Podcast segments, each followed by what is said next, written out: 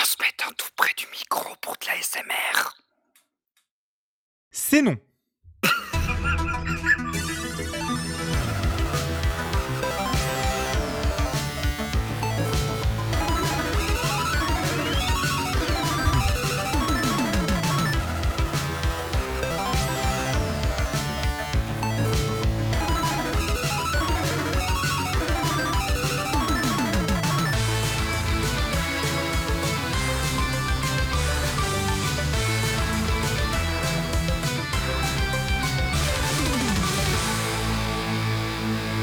Alors, je note que la musique était un peu basse. Oui, mais de toute façon, la musique, je la remets au montage derrière. Parce que je fais du montage maintenant. Un peu. Parce que sinon, c'est... Bref, euh, bonsoir à tous. Bonsoir tout le monde. Bienvenue. Voilà, bienvenue pour ce Point Games numéro 21 et pas numéro 20 comme j'ai mis dans mon overlay sur OBS parce que je suis un boulet. Ah bah c'est bien, ça, Buda, ça commence, ça fait tout de suite de la merde, là. Ah bah tout de suite. Ah bah bravo. Et bah, et bah, euh, et bah, et bah bravo. Et bah voilà, c'est triste. Voilà. Et- Et donc, je suis Buda et je suis en compagnie de mon camarade Bigaston. Comment bonsoir à tous. Eh bah écoute, ça va bien, j'ai les cheveux un peu gras, faut que je me les lave ce soir, putain. Pardon. Euh, bonsoir. bonsoir t'as- à tous. Toi, t'as les cheveux gras, moi j'ai les cheveux ras. Oui. Mais à ras. Ouais, non, c'est. J'ai pas encore fait le, le, le, le, le- le nervous breakdown, moi. Tu sais, j'ai encore mes cheveux. C'est pas- c'est pas encore le dernier, dernier sprint de mon projet, c'est pas encore la soutenance d'apprentissage. On verra à ce moment-là si mes cheveux atteignent mon cul ou si je les ai rasés avant. Euh, Qu'est-ce que de, de quoi on va parler aujourd'hui, Shibuda? Programme de ce mois-ci. Faudra un jingle sommaire, je sais pas. je, je suis fatigué. Je suis fatigué. Euh, du coup, le qu'est-ce qu'ils ont fait Le euh, segment de news avec bah, des news. Des trucs joyeux, des trucs moins joyeux, des redressements judiciaires, des procès, des jeux pétés du cul, des jeux bien, des services pétés du cul aussi. On va, on va- et, et aussi le segment Warhammer. Ah, désolé, vous, moi j'y j'y coupe pas, vous allez pas y couper non plus. Tu sais, j'ai envie de chapitrer le- l'épisode juste pour qu'il puisse skip le moment Warhammer. Tu sais, il y aura juste un chapitre, début Warhammer, fin Warhammer. Voilà, non mais il va falloir faire un bingo V4 en rajoutant le segment Warhammer en fait. Ah non, mais euh, ça fait 5 émissions qui nous parlent pendant 20 minutes de Warhammer, moi j'y comprends rien. Non mais J'ai tué. Non, non, mais en plus, vous voyez pas nos MP. Il fait Oh, regarde, j'ai une nouvelle figurine. Je te jure, la machin avec le chaos, le truc. Moi, je fais Mais putain, mais pourquoi tu me parles chinois, mec? Non, non, je l'ai pas. Elle a Ah été oui. annoncée, il- teasée, elle sort dans deux ou trois semaines. Ouais, mais c'est compliqué cette merde, c'est trop compliqué. tu sais, moi j'ai Eh, pas de je truc t'ai- simple. Moi, moi, je préfère jouer. à, mais moi, euh, je, mais je t'ai fait la version simple pour les règles. Ok, alors, c'est comme dire que la version simple de la programmation s'appelle faire du C et des pointeurs. Voilà. non, attends, il y a pire. Donc là, Buda est en train de faire une descente d'organes, moi je peux dire Java. Eclipse. voilà, pardon. Non, ta gueule, j'ai déjà envie de faire voler mon ordi à chaque fois que j'ouvre Eclipse. Euh, ensuite, on va parler... Ouais, vas-y. On va parler des jeux auxquels on a joué, parce qu'on a quand même un petit peu joué ces derniers mois, c'est quand même pas mal pour l'émission de jeux vidéo. Euh, on va parler des trucs qu'on a matés, parce qu'on a quand même maté des trucs. Euh, je ne ferai pas de blague là-dessus. Et notre dossier du mois, c'est les 20 ans de la Game Boy Advance. On va parler un petit peu de la Game Boy Advance. C'est bien, c'est quelque chose qui arrive avant ma naissance. Oh, non, non, oh, oh, oh. La Game Boy Advance, c'est 2000 bah, c'est potentiellement avant, ma naissance, du coup. Putain. Si c'est Euh, si c'est à- si c'est avant août, c'est avant ma naissance. Ça y est, j'ai oublié quand c'est sorti la GBA. Et salut Dac, et oui, Eclipse Phase, c'est très bien, mais là on parlait d'un autre truc pour Eclipse. De Tu, demandes, tu demanderas à Capitaine Écureuil. C'est de la merde. Non, c'est 2001, 2001. la GBA. Ok, oh putain, j'avais un an, je peux vachement m'en souvenir. Mars Euh. 2001 au Japon, juin 2001 en Europe.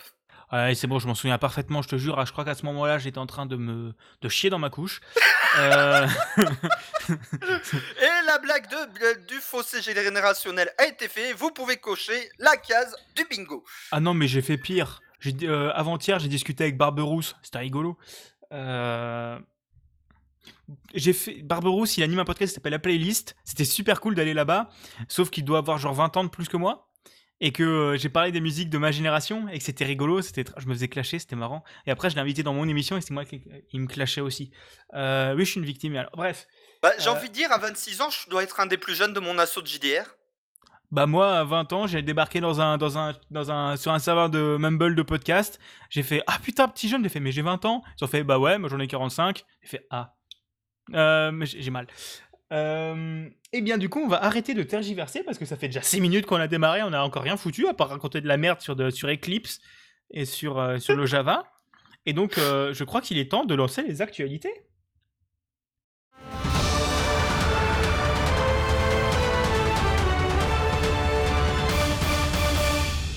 Franchement, faudrait que je travaille une imitation de Pascal Pro. Juste pour pouvoir faire euh, Mais non, mais vous pouvez pas dire ça. Vous pouvez pas me dire que Warhammer c'est le meilleur jeu de tous les temps. Parce que vous savez, Warhammer. Pardon, j'ai dérapé. Je vois même pas qui c'est Pascal Pro. Pascal Pro, mais c'est le. C'est le euh, Ah non, ok, alors, parlons pas répréhensible par la loi. C'est le monsieur qui présente l'heure des pros sur CNews. Ah Ah Ah Ah Ah Ah c'est le collègue de Zemmour. Euh, pas la même émission. Ah si, il a fait, je sais plus, mais c'est pas la même émission. C'est la même chaîne, mais pas la même émission. Euh, et du coup, je vais commencer ces news par vous parler de Rocket League, euh, mais pas du vrai Rocket League, parce que les développeurs de Rocket League, donc Psyosis, Psychonix, je sais plus comment il s'appelle, Psyonix, Psyonix, ont annoncé qu'ils sortaient un jeu mobile parce que Camoulox, euh, qui s'appelle Rocket League Sideswipe, euh, qui est un jeu mobile. Ils ont changé la vue, donc c'est pas juste un portage euh, sur mobile de leur jeu, c'est un jeu qui est totalement différent, donc ça va jouer en 2D. Les buts sont pas au niveau du sol, sont centrés sur la hauteur, et vous jouez aussi les bagnoles pour, pour se bourrer la gueule. et non, c'est pas les jeudis soirs. Hein. Non, il y a que moi qui me bourre la gueule pour jouer à Rocket League. Je ne sais pas y jouer sobre, je suis désolé. C'est vrai, tu m'avais raconté ça. Minimum 3 verres de rhum. Ah non, mais non, mais non, après tu vomis. Euh, mais du coup, voilà, c'est un nouveau jeu, ça a l'air pourquoi pas sur 20. Euh, je préfère. Non, mais c'est le... tu vomis, j'étais pas prêt. Tu vomis. Euh, mais c'est pour moi, c'est le pourquoi pas sur 20, c'est à voir comment ça rendra. Voilà.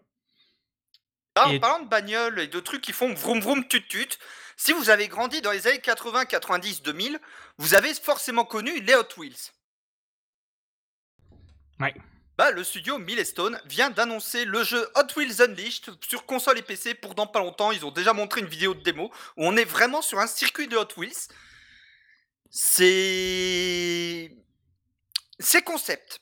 C'est concept, j'ai envie d'en savoir plus parce que bah, je fais partie des, des, individus qui ont eu des Hot Wheels chez lui quand ils étaient, quand ils étaient hauts comme ça, à faire Ouais, ça va vite, faut éviter le, le requin, vroom voilà, euh, et que du coup c'est débiloïde as fuck, et le jeu, pour l'instant on n'en a pas vu grand chose, j'attends de voir la suite, mais déjà le, peu qu'on a vu est fidèle à la gamme de jouets, c'est exactement les mêmes bagnoles, les mêmes circuits, donc je m'attends à des passages un peu débiles.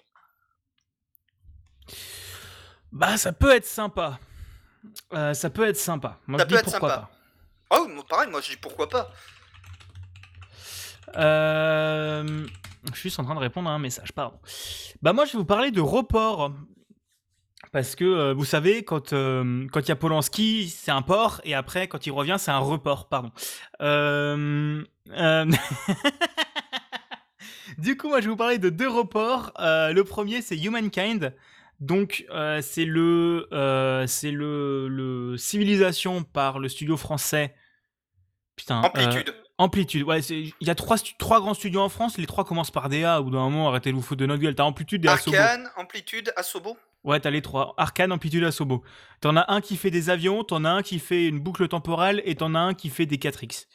Euh, voilà, Amplitude, pour ceux qui ne savent pas, c'est Dungeons of the Endless, Endless Legends, Endless Space, Endless Dungeons bientôt, et Humankind. Voilà, et Humankind qui sortira le 17 août, qu'ils ont repoussé, donc je pense que c'est à cause du Covid et tout ça. Donc, de toute façon, comme le dirait Pipo qui cite Miyamoto, euh, un, jeu repoussé, c'est toujours une bonne nouvelle. Oui. Euh, et ensuite, Toi, t'as écouté le dernier démon Oui, non, mais je les écoute tout de suite, moi, donc bon. Euh... oh, je sais déjà. Ce qui est, drôle, c'est que je vois les clips passer sur le chat. Et quand tu vois un clip qui commence par que prend Castex avant de faire ses annonces, je te parie que c'est les trois verres de Rome. Euh, et du coup, aussi, deux- deuxième. euh, deuxième. deux- Putain, ça va, être, fatigant ce soir. Euh, deuxième euh, annonce de report, c'est que la première extension de Valhalla, de Assassin's Creed Valhalla, est repoussée au 13 mai prochain. Donc pareil, c'est une bonne nouvelle que ce soit repoussé parce que autant que ce soit bien, voilà. Autant qu'ils fixent déjà les bugs de leur jeu, euh, donc voilà, ça va être bien. Non, mais c'est parce qu'ils ont pas fini de rajouter les microtransactions pour un jeu solo. Oh putain. Et en vrai, c'est pas le pire. Il y en a, mais c'est un peu planqué. Ça force pas tellement. Pour avoir passé 80 heures sur Odyssey, il force pas tellement. Origins, ils forcent par contre. Ouais, j'ai pas joué. Moi, oui. Enfin, j'ai joué au début, ça m'a gavé. Euh... Bah, je, je comprends. Et donc, maintenant, on va parler d'un truc. Eh bah, je vais presque dire du bien de Blizzard. Ok, on va passer au segment Wa- Warhammer, ce sera moins con que cette phrase. Euh... J'annonce. Ah, je- Bigaston est pas prêt. Donc, euh, Diablo 2 Resurrected, le remake de Diablo 2, le meilleur, le meilleur épisode de la saga Diablo. On est tous d'accord. Voilà. Bigaston, t'es d'accord J'ai joué qu'à Diablo 3, j'ai- je l'ai trouvé pas mal, donc euh, voilà. Crois-moi, il est à chier comparé aux deux. Pour l'avoir poncé le 2 à l'époque, pour avoir poncé le 3, le 2 est bien meilleur. Et Si donc, tu le dis. Euh, Diablo 2 Resurrected, qui est donc le remake de Diablo 2, euh, qui est en développement par Blizzard, bah il y a une alpha qui a commencé à être testée euh, par la presse. Pour résumer les avis de la presse. Putain, si Blibli faisait tout le temps un taf comme ça, Warcraft 3 Reforged j'aurais été un bon jeu. C'est pas normal ça. C'est pas normal. Je je suis plus habitué depuis 2009, moi. Bah, ce, qui est, ce qui est- ce qui est drôle, c'est que du coup, le jeu, j'en avais strictement rien à foutre. Mais bizarrement, il y a, je crois qu'il y a Twitch qui me faisait passer un message qu'il fallait que je regarde euh, du Diablo 2. Parce que euh, tu regardes tous les streamers. Je pense que même Samuel Etienne, il en a fait. Euh, C'est voilà. Non, mais, mais là, le truc, c'est. Non, mais Blizzard ferait du taf plus comme ça tout le temps. Warcraft 3 Reforged serait un bon jeu. WoW Shadowlands ne serait pas une purge. Diablo 3 aurait eu une deuxième extension. J'ai joué, de cin- j'ai joué 5 heures, donc euh, je peux pas me prononcer. Je suis à une ou deux. Je suis à 100 ou 200 heures dessus. Ok, alors. euh, Bah, Diab- Diablo 3, je l'ai pas torché quand j'étais étudiant. C'est-à-dire. euh, Putain, il est si vieux que ça, Diablo 3, il date de 99 Allez, moi je vais enchaîner du coup hein, après euh, après enfin un, gen- un gentil cœur un gentil cœur cœur à- tu sais, comme ça un C'est ça. cœur à Bida Maintenant, maintenant, on va parler d'un truc qui me fait un peu. ouais c'est un, c'est un peu euh, voilà en gros Sony après avoir euh, fait des trucs bien euh, ils ont fait de la merde en gros Ouais, les trucs bien, c'était en 2005. hein. Euh, non, ouais. Je, te- et je me rappelle d'une fois. Allez, 2014. non, euh, ces dernières années, j'ai quand même pas mal de. Sony, pour moi, font des trucs pas trop mal. Euh, à part le fait qu'il n'y ait pas de PS5 dispo. euh, et ça casse les couilles, putain. En gros, ils ont annoncé, à peu près du jour au lendemain, comme une envie de chier, euh, que les stores de la PS3 et de la PS Vita vont être fermés en juin. En sachant qu'il y a des développeurs qui étaient encore en train de bosser sur des jeux pour PS Vita. Oui, Genre des jeux dé- indés pour Vita. C'est ça, donc moi je pense à Scourgebringer principalement, parce que Ouais. c'est à peu près le seul que j'ai vu. Mais Bah, Scourgebringer était, était en train d'être porté sur Vita, et euh, les, les devs l'ont appris du jour au lendemain. Genre ils ont vraiment été, euh, genre limite par le tweet officiel quoi. Ouais, bah en fait, euh, la Vita, j'ai hésité. Ça faisait un moment que j'hésitais à me l'acheter. J'étais en mode, bon allez, je vais enfin la prendre. Je vois, c- j'ai vu ça. Deux heures après, m- euh, m'être décidé. J'étais en mode. Vous me faites chier, Sony. Vous me faites chier. Mais d'une force Mais au pire, de toute façon, j'ai envie de te dire quelque chose. Pourquoi acheter une Vita quand t'as une Switch? De jeu indé Bah oui, mais tu vas pas me dire que sur la Switch, il y a pas tous les jeux indés qui sortent actuellement. hein. euh, Bah tous ceux qui datent d'avant de- 2015, non. Oui, non, mais aussi, si tu parles de la préhistoire. Euh, et aussi, on a décou- du coup, voilà, c'est Sony a un peu chié à la gueule des devs, donc euh, déjà, c'est toujours euh, agréable. Et on a aussi un peu appris que pour la PS3. Non, c'est la si- PS4. Non, PS3. Ah oui, non, mais il y a aussi une couille avec la PS4. Oui, je vais en parler. Mais d'abord, la PS3. Si leur serveur de date de Sony ferme, euh, les jeux digitaux ne se lancent plus. Si, la pile de ta PS3 meurt. Parce qu'en gros, tu as une horloge interne qui est sauvegardée par une pile, parce que c'est souvent comme ça que marche la mémoire. C'est pour ça que sur votre carte mère, il y a une pile. Ouais. Et que euh, même dans les vieux jeux, il y a des piles aussi, parce que la mémoire fonctionne grâce à cette pile.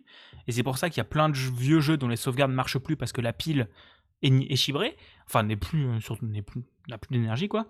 Et en gros, si cette pile saute, quand on allume la console, la console est censée aller faire un ping du côté de Sony pour avoir l'heure. Et je pense que c'est pour vérifier si les jeux téléchargés euh, de manière digitale peuvent être tournés parce que date de sortie, etc. Et donc, si leur serveur ferme, euh, les jeux, euh, les jeux digitaux sont plus lançables.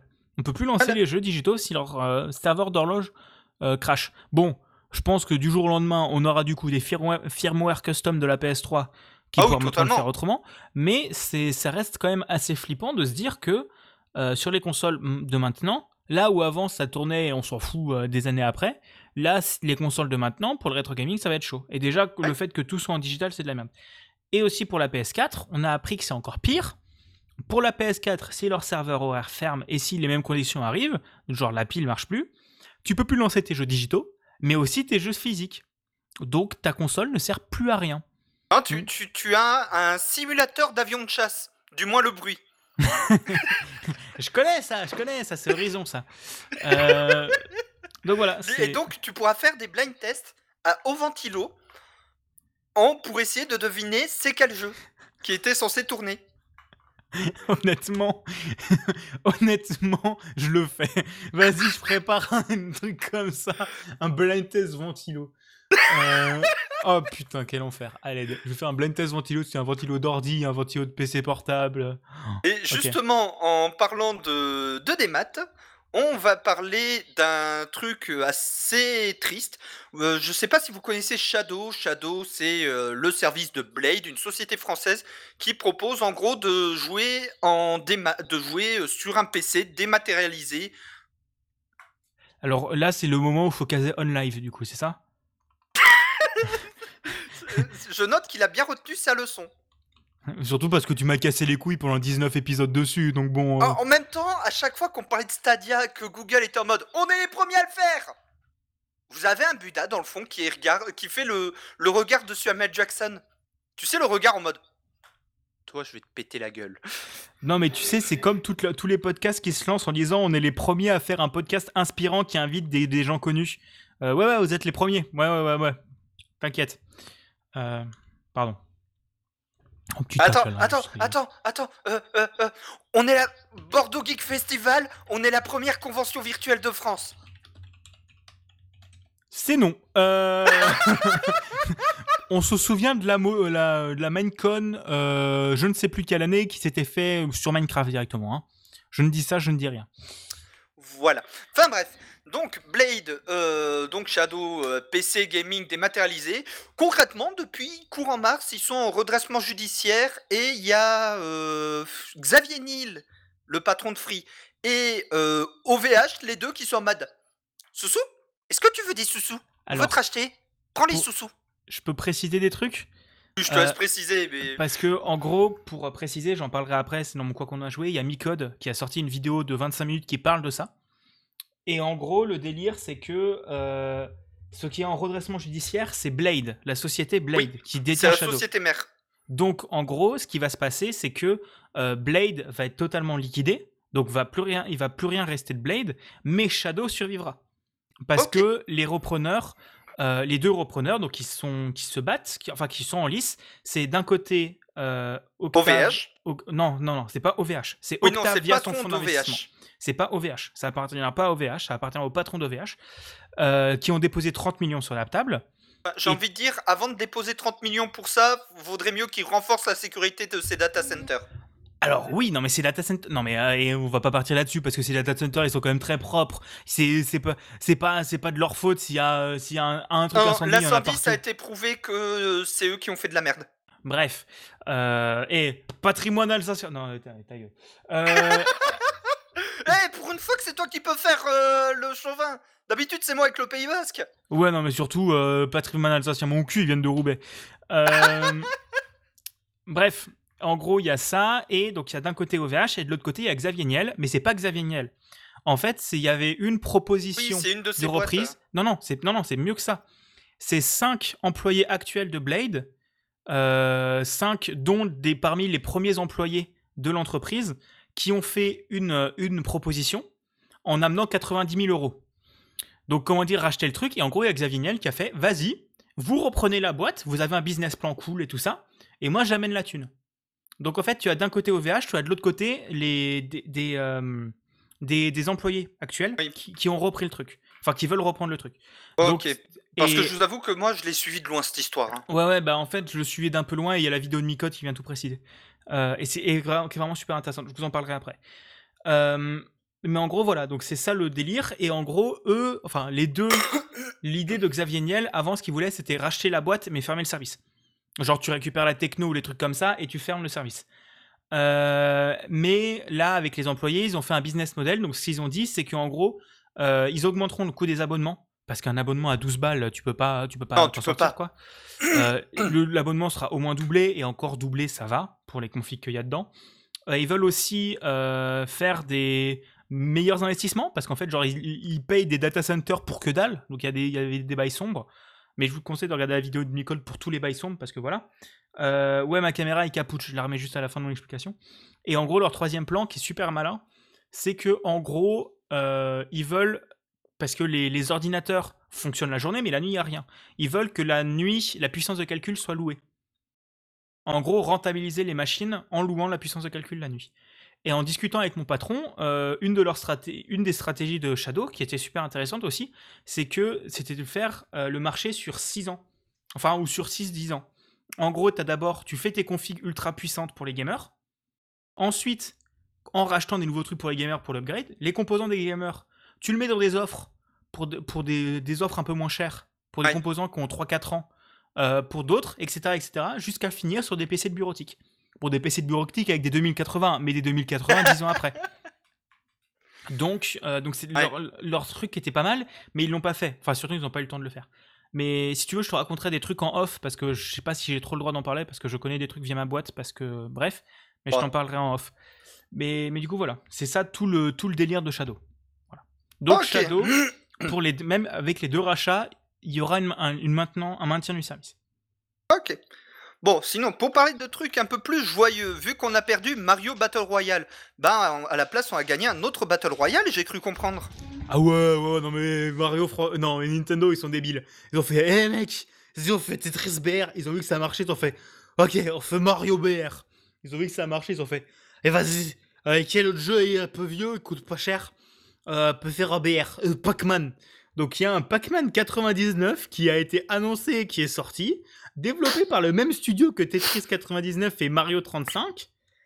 C'est euh, vraiment, c'est vraiment, tu sais, les mecs bourrés en réunion de marketing qui les mecs, les gens, ils veulent Metroid Prime 4.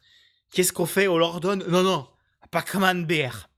Ils veulent de Pac-Man BR. Tu sais à quoi ça me fait penser? De quoi? Les vidéos de réunion chez Cyprien. Ouais, non, mais moi, je vois surtout le même... euh, Qu'est-ce qu'on fait? Euh... euh, Oui. Qu'est-ce qu'on fait? Pac-Man BR, Tetris BR, Metroid Prime 4. mais du coup, voilà, il y a Pac-Man 99 qui est sorti, euh, gratuit si vous êtes abonné, donc pas gratuit. Euh, et en gros, vous pouvez, vous, ça va être en gros de faire du Pac-Man et euh, quand vous bouffez des, monstres, autres. On a perdu. Donc voilà, il n'y a, rien de plus à dire que ça. C'est vraiment les, techos de, de, Nintendo qui ont fait ça, les mecs, on a une techno qui est pas mal, on a un framework qui est tout prêt, qu'est-ce qu'on fait? En fait, je pense qu'ils ont vraiment, tu sais, les, les, les, jeux. On aura bientôt Pong Battle Royale. Moi, je dis, on va peut-être avoir un Zelda Battle Royale. On va avoir euh, mes couilles Battle Royale. On va avoir euh, GeoGuessr Battle. Ah non, ça existe déjà. On veut c'est jouer au football, faire, Faire la baston bagarre et conduire des bagnoles. c'est à peu près ça. Euh, et toi, tu Voilà. vas nous parler du coup de oh putain un jeu de skate. Non. Oui. Ah, Skater XL, un petit jeu indé euh, qui a très mal choisi sa date de sortie. C'est un jeu de skate indé qui est sorti trois semaines avant Tony Hawk Pro Skater HD. Ouais, c'est. D'un côté, euh, sachant que c'est un petit jeu indé, alors qu'il y a de bonnes idées en termes de gameplay, ça, il n'y a pas de souci, mais avec genre 5 maps, Bah, quand t'as pas le, la même, le même pognon que, euh, que bah, du coup, c'est Activision. euh, Voilà quoi. Voilà, euh, alors le mais Skater XL a de très bonnes idées. Le problème, c'est que pour avoir un jeu complet, en fait, il faut le modder. Mais les devs le disent eux-mêmes. D'accord. Tellement c'est pété du cul le- la faible quantité de contenu. En gros, c'est un jeu où c'est t'as pas de carrière, t'as rien, pas de high score, c'est juste tu, enfin si t'as un petit score, mais pour dire voilà j'ai réussi à faire euh, voilà, c'est tu te fous dans une map et tu te balades et tu fais du skate, c'est tout. Comme IRL dans un vrai skatepark. Ouais, c'est pas, c'est pas trop mal. Au moins, ils sont honnêtes sur leur proposition. C'est ça, l'idée de base est très bonne.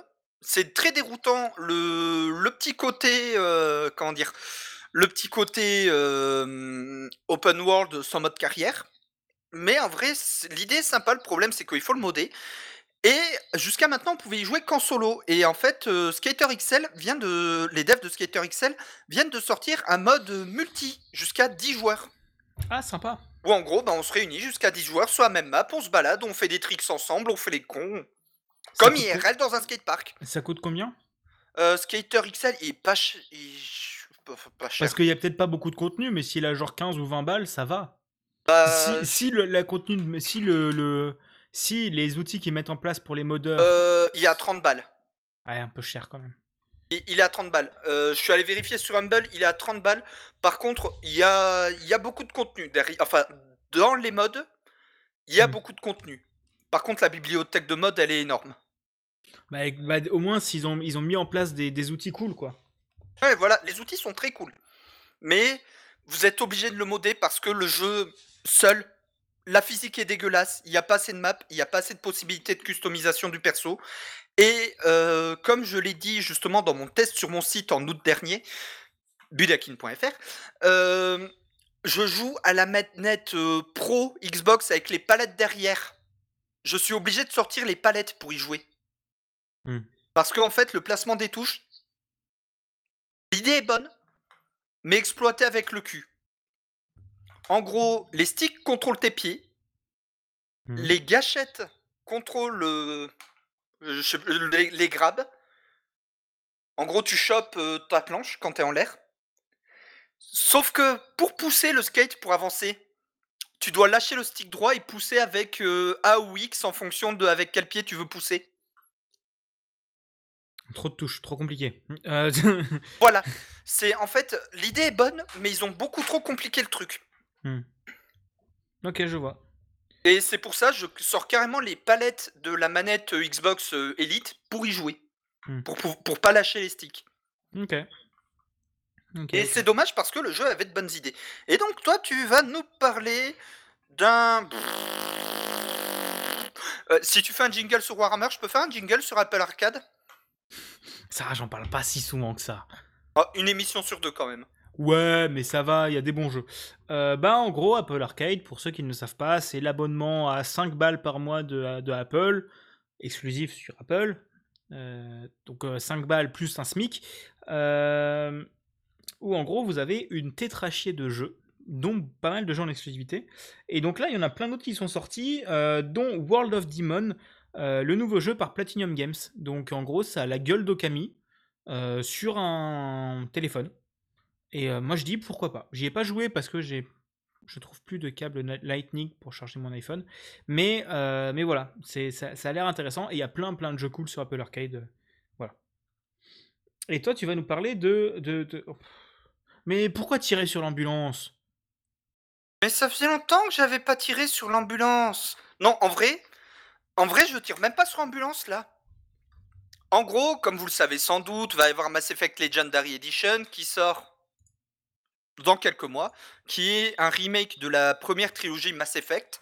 Et donc là, euh, BioWare a sorti des vidéos comparatives avant, après. Donc avant, il y a 12 ans, enfin il y a 10 ans quand le jeu était sorti, Après, le jeu en 4K, euh, Full HD, tout ce que vous voulez, mon cul m'habite.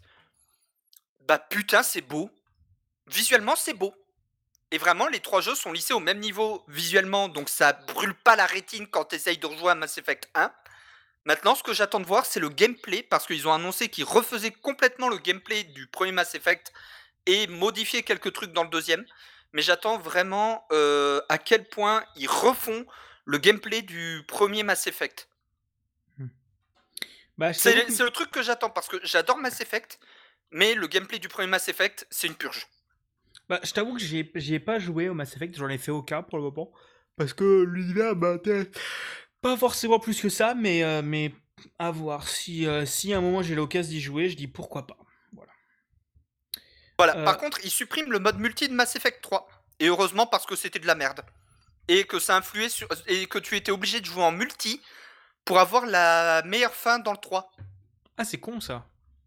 C'est de la merde. C'est pour Mm. ça que là, ils ont compris que c'était de la merde parce que les joueurs engueulaient. Bah, en, en vrai, c'est c'est aussi. J'ai vu que ça fait. Par contre, on a perdu ta cam.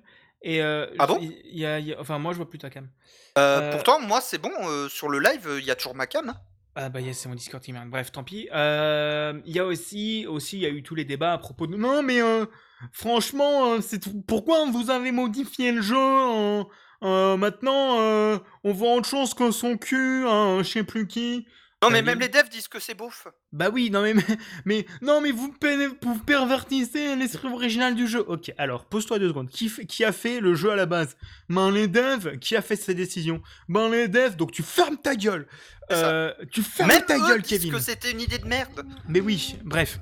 Euh, non, mais c'est n'importe quoi, et t'es pulpeuse, machin. Non, mais mec. Non, non, non, non, tu filmes son cul, ça montre rien du caractère du personnage. Non, et Bref. puis je suis désolé, Miranda, elle était tata claque. Bon, je sais pas, j'ai pas joué. Oh oui. D'accord. En, en vrai, le 2, ça reste mon épisode préféré justement à cause du côté euh, Suicide Squad. Mais en bien, pas comme le film. Le film est pas si mal, Suicide Squad. Hein. Ah oui, c'est vrai que tu lis pas les comics, toi. Non, non, bah, c'est c'est de la merde. C'est c'est pas le film de l'année. Mais euh, la musique est bonne. Euh, c'est la seule qualité que j'ai trouvée au film. hein. Oui, bah, euh, le mec qui a fait les musiques, il était bien. Parce que Enfin, je suis désolé, mais, euh, le, mais euh, le caractère de Harley Quinn, non. Ça romance avec Deadshot, non. Le Joker, Non. ah, non. Bref. Le, le bac de El Diablo, oui, ça c'était bien. Bah, euh, quand tu regardes après, qu'est-ce qu'ils ont réussi à faire de bien avec Bird of Prey, que tu regardes Suicide Squad avant, tu fais. Bof. Bof. Toujours pas vu Bird of Prey. Ah bah c'est très bien. Vraiment, Bird of Prey, c'est Ouais, c'est ce qu'on m'a dit. Bon, et du coup, toi, tu vas nous parler d'un petit salon pas super connu. Là, c'est des petits gars qui commencent. euh, Ouais, c'est ça. Quoi- Enfin, un salon qui va peut-être bientôt terminer, MDR. Euh, non, un peu mini segment, 3, secondes. Euh, Il y aura un E3 cette année, donc en mi-juin, 100% Nint- virtuel. 100% virtuel. Et, petit 2, Nintendo y participera. Moi, je dis 35 ans de Zelda. Breath of the Wild 2, on aura des news plus tard dans l'année. Il y a des leaks comme quoi il y aura TPHD et Wind Waker HD sur Switch. Alors, Moi, TPHD, j'achète. Moi, je dis. Midona Oui, non, mais les bonnes. Ah, tiens, pardon. euh, C'est pas moi qui l'ai dit. Alors, écoute, c'est les grands. Oh putain. Alors, bref. euh, euh, voilà. Donc, je dis Nintendo à l'E3. Hmm, petit, Zelda, là. Petite compile de TPHD et Wind Waker HD. Hmm, déjà que j'aurais craqué euh, pour acheter Skyward Sword HD. Le Moi, je dis que je suis. Euh, Oracle des âges et Oracle des saisons HD.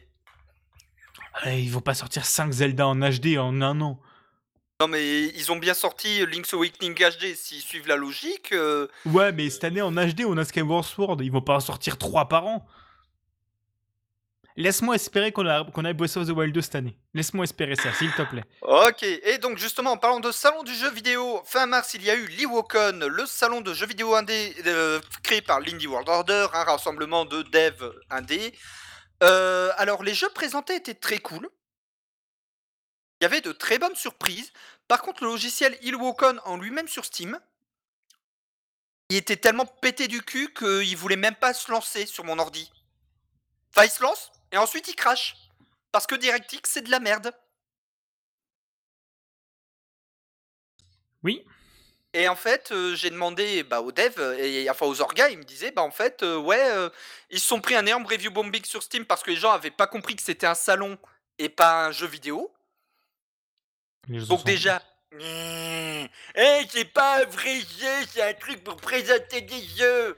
Bravo Billy, tu as compris le principe de salon du jeu vidéo. Ah là là, les gens débiles. Et ensuite, euh, pff, malheureusement, c'était pété du cul. C'était pété du cul. La moitié des gens pouvaient même pas le booter tellement il était buggé du cul. Et je trouve ça dommage parce que le pire, c'est que les jeux présentés, ils étaient putain de bons. L'équipe qui est derrière, les mecs, ils sont bons, ils sont compétents. Ça faisait un an qu'ils bossaient non-stop dessus.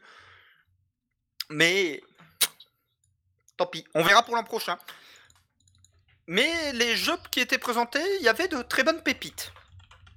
Il va y avoir quelques vidéos sur mon YouTube dans pas longtemps par rapport à ça. Justement, justement, quelques jeux que j'ai pu tester pendant l'Iwokon. Il y en a d'autres que je dois encore tester, que j'ai pas pu faire parce que j'ai eu 15 milliards de merde en plein milieu du l'Iwokon. Résultat, la moitié des streams que je devais faire, j'ai pas pu les faire. C'est con ça. Mais dans les jeux qui étaient présents, il y avait par exemple Dandy Ace, Coffee Talk, Haven. Attends, tu parles, tu parles de, de ça du coup. Ouais, ça. Ah, Coffee Talk. Ouais. Bon, pour le podcast, en fait, j'ai reçu ma collector Switch de Coffee Talk, donc je suis très content. Voilà, c'est tout. C'est c'est tout. Voilà. Euh, oui. Voilà, donc euh, il y a quand même pas mal de bons jeux indés. Le seul souci, c'est que ben, le logiciel Iwokon en lui-même était pété du cul. ouais. Et donc, euh, hmm c'est dommage. Et donc, toi, tu vas nous parler d'un petit truc. Un, un petit truc euh, qui commence par un S et finit par un Witch. The Witcher. Bah non, ça commence par un S. The, ça Bah. commence par un T. Bah non, The, The Witcher. Pardon. Euh, oui, alors, on a parlé de Nintendo, on va reparler de Nintendo, euh, puisqu'il y a eu une dernière, il y a une mise à jour récente sur la Switch, euh, où il n'y avait pas, beaucoup de nouveautés, hein, juste des fixes. Mais sauf qu'en gros, comme d'habitude, il y a des gens qui se sont dit, et tiens, si on allait s'amuser à regarder le source code, le code source. Il y a des gens qui s'amusent comme ils peuvent. hein. Euh, ils ont acheté une Switch, ils ont un catalogue de jeux à l'infini, mais ils vont regarder le code source de la mise à jour. Bref, euh, et en gros, ils ont vu que dans la dernière mise à jour de la Switch, il y a une mention à propos d'un dock 4K et la possibilité de mettre à jour le dock. Donc en gros, euh, la théorie selon laquelle on aura euh, une euh, Nintendo Switch Pro dans le futur se rapproche de plus en plus. Il y a de plus en plus de leakers qui semblent confirmer cette hypothèse. Et surtout, avoir la possibilité de mettre à jour le dock, bah c'est con, là le dock vraiment t'as genre trois composants électroniques dans le dock actuellement, donc il n'y a pas de mise à jour à faire. Mais dans le futur, on verra. Bon, c'est pas ça qui va me faire racheter une console, parce que putain la PS5 je la veux quoi, mais pourquoi pas. Voilà. Et donc, euh, en parallèle de ça, pour la Switch, pour ceux qui connaissent Shantae, vous êtes peut-être pas au courant qu'à la base, Shantae, c'était un jeu sur la toute première Game Boy. Donc, c'est un jeu qui est plus vieux que Bigaston. Eh, je suis obligé. T'inquiète pas, tu, tu, tu vas le prendre ton tacle à un moment. Euh, et donc, ben, euh, les... c'est qui les devs déjà actuellement? Putain, j'ai plus leur nom. C'est level, euh, c'est pas level 5, c'est euh, Non, ça c'est éditeur. C'est... non c'est pas les éditeurs, c'est pas level 5 qui édite. C'est alors comment il s'appelle? Ah, C'est putain. Way Forward. Way Forward. En fait, j'allais dire Jake Kaufman, mais non, ça c'est le compositeur. Mais c'est la musique ça, Jake Hoffman. Voilà, euh, le remake du premier Shantae va sortir sur Switch. Je suis content. Ouais, après, on dit que c'est moi le pigeon qui rachète des jeux euh, que, que j'ai déjà sur Switch. Je l'avais pas sur la première Game Boy? Ouais, mais t'as un émulateur. Je n'ai pas une Raspberry Pi avec Recalbox. Ce n'est pas vrai. Pas du tout. Pas du tout, pas du tout. Et, euh, et d'accord. Et ben moi, je vais vous parler d'un drama. Non, mais là, Euh. ça va être le segment drama en fait. Ouais, ça va être le segment drama un peu, un peu crade. Euh, vous voyez, vous, vous vous souvenez des moments où je disais Oh, le mec de, qui a fait des Foragers, c'est quand même l'air d'être un mec vraiment sympa. Ouais, Bah- c'était en, c'était dans le Point Games euh, numéro 5, si je me souviens bien. Oh, c'est possible. Mais c'était Bah, quand c'était a- bah, c'était quand on a commencé il y a deux ans. Ouais, c'était au moment où on parlait de Forager. Bah, en gros, euh, ouais, non, ça, ça a pas l'air très bien entre le dev principal et les autres. Mais non, ce n'est pas le dev principal, voyons. Hopfrog est la seule personne derrière Forager, encore en 2021. Il Ferme n'a ta pas gueule. embauché de graphiste. Par contre, s'ils ont annulé le mode multi, c'est la faute des devs qui l'ont embauché. Ouais, Mais c'est le seul dev. En gros, le drama qui est sorti, c'est que le mode multijoueur de Forager a été annulé. Euh, et son argument, c'est euh, ouais, mais depuis la mise à jour de combat que j'ai moi-même supervisé, euh, depuis les mises à jour sont devenues vachement moins bien. Je faisais confiance à mes développeurs et tout ça. Euh, et puis aussi, maintenant, on a du code vraiment merdique, euh, voilà, machin. Euh, les modes, on va aussi les annuler parce que ça marche pas. C'est de la faute des, devs, et des autres et des devs. Et comment dire, quand tu casses du sucre sur le dos de gens, bah c'est con, si les gens sont connus, ils te pètent à la gueule. Donc en gros, les développeurs lui ont un peu chié à la bouche, enfin surtout un, euh, qui s'appelle... euh, Vlad ou Vald. Ouais, c'est ça, c'est Vadim. J'ai le nom. Vadim. Vadim, je l'ai noté. Euh, en gros, a fait un énorme blog post où il avait déjà fait un blog post il y a quelques années quand il avait quitté la team de Forager, il en a refait un. Et en gros, tu regardes que pour tous les devs. Parle bah, de Gaster. Ouais, non, mais ça, on en parle après. Déjà, on parlait des développeurs. Euh, en gros, pour à peu près tous les devs, ils se sont un peu fait couper leur accès. euh, enfin, ils ont plutôt arrêté de bosser du jour au lendemain. Du genre, lui, Vadim, il disait que du jour au lendemain, après avoir demandé un contrat écrit, YOLO, et à ne plus être payé par un moyen de paiement qui, qui était cool au studio, mais qui faisait qu'il il avait 17,5% de taxes en plus, euh, bah en gros, il s'est. Il a eu son rôle de dev a été retiré de Discord, il a plus accès au, au Git, mais genre du jour au lendemain, sans, sans prévenir ni rien. Euh, donc c'est un peu en mode ah ah ah ouais d'accord voilà de, de ce genre de truc là. tu regardes qu'il y a beaucoup de devs qui vraiment ont, ont sauté du jour au lendemain quoi et surtout sur 3 ans euh, t'as 5 devs qui sont passés. 5 devs qui sont passés et surtout quand ils partaient à chaque fois en plus on les retire vite fait des crédits hein, parce que voilà et il a bossé 6 mois sur le jeu mais il a pas fait le jeu bah non non non mais surtout c'est enculé Euh, Mais non, mais non, Hopfrog, c'est le mec qui est derrière Forager, c'est le solo dev. Je Oui. te rappelle qu'il a mis pendant, que encore pendant des années, il continue de le dire. euh, Salut à toi, Azura. Bah, à la base, oui, c'est lui qui a fait le jeu de Game Jam, c'est lui qui a porté le projet, mais après, il y a eu 5 ou 6 personnes qui ont tourné derrière. Et en gros, et surtout, c'est pas des, c'est pas n'importe qui. Genre là, le Vadim, il bosse maintenant sur ceux qui font Rival of the Ether. Et le, et le dernier dev, il, est- maintenant, il est chez Innerslot, ceux qui font euh, Among Us. Donc c'est pas, c'est pas des, des, des, des, des, des, des- des devs de merde, quoi. Ah et ouais il, il leur a cassé le sucre sur le dos, de ouf et tout ça. Et, euh, et, euh, et en gros, donc voilà, ça c'était pour les devs, donc il y a eu des histoires sombres. Euh, pour Gazeter, donc qui était qui est un graphiste qui a fait toutes, euh, tous les graphismes de Forager à peu près, toute la première version. En gros, il était un peu payé au lance-pierre avant la sortie du jeu et après la sortie du jeu, Hopfrog lui a fait bon, soit je te paye en dessous du minimum légal, soit tu dégages. Donc il est parti. Voilà, donc déjà ça- Oh, voilà, c'est voilà, en sachant que Gazeter fait vraiment des trucs super super beaux. Euh, J'ai parlé d'un de ces jeux dans Capsule Pixel, c'était euh, euh, je ne sais plus ce que c'était, mais c'est un petit jeu de code qui était super chouette et il est vraiment un artiste qui a fait des trucs sublimes. Et quand tu vois la DA de Forager, sans lui, ça aurait ressemblé à que dalle.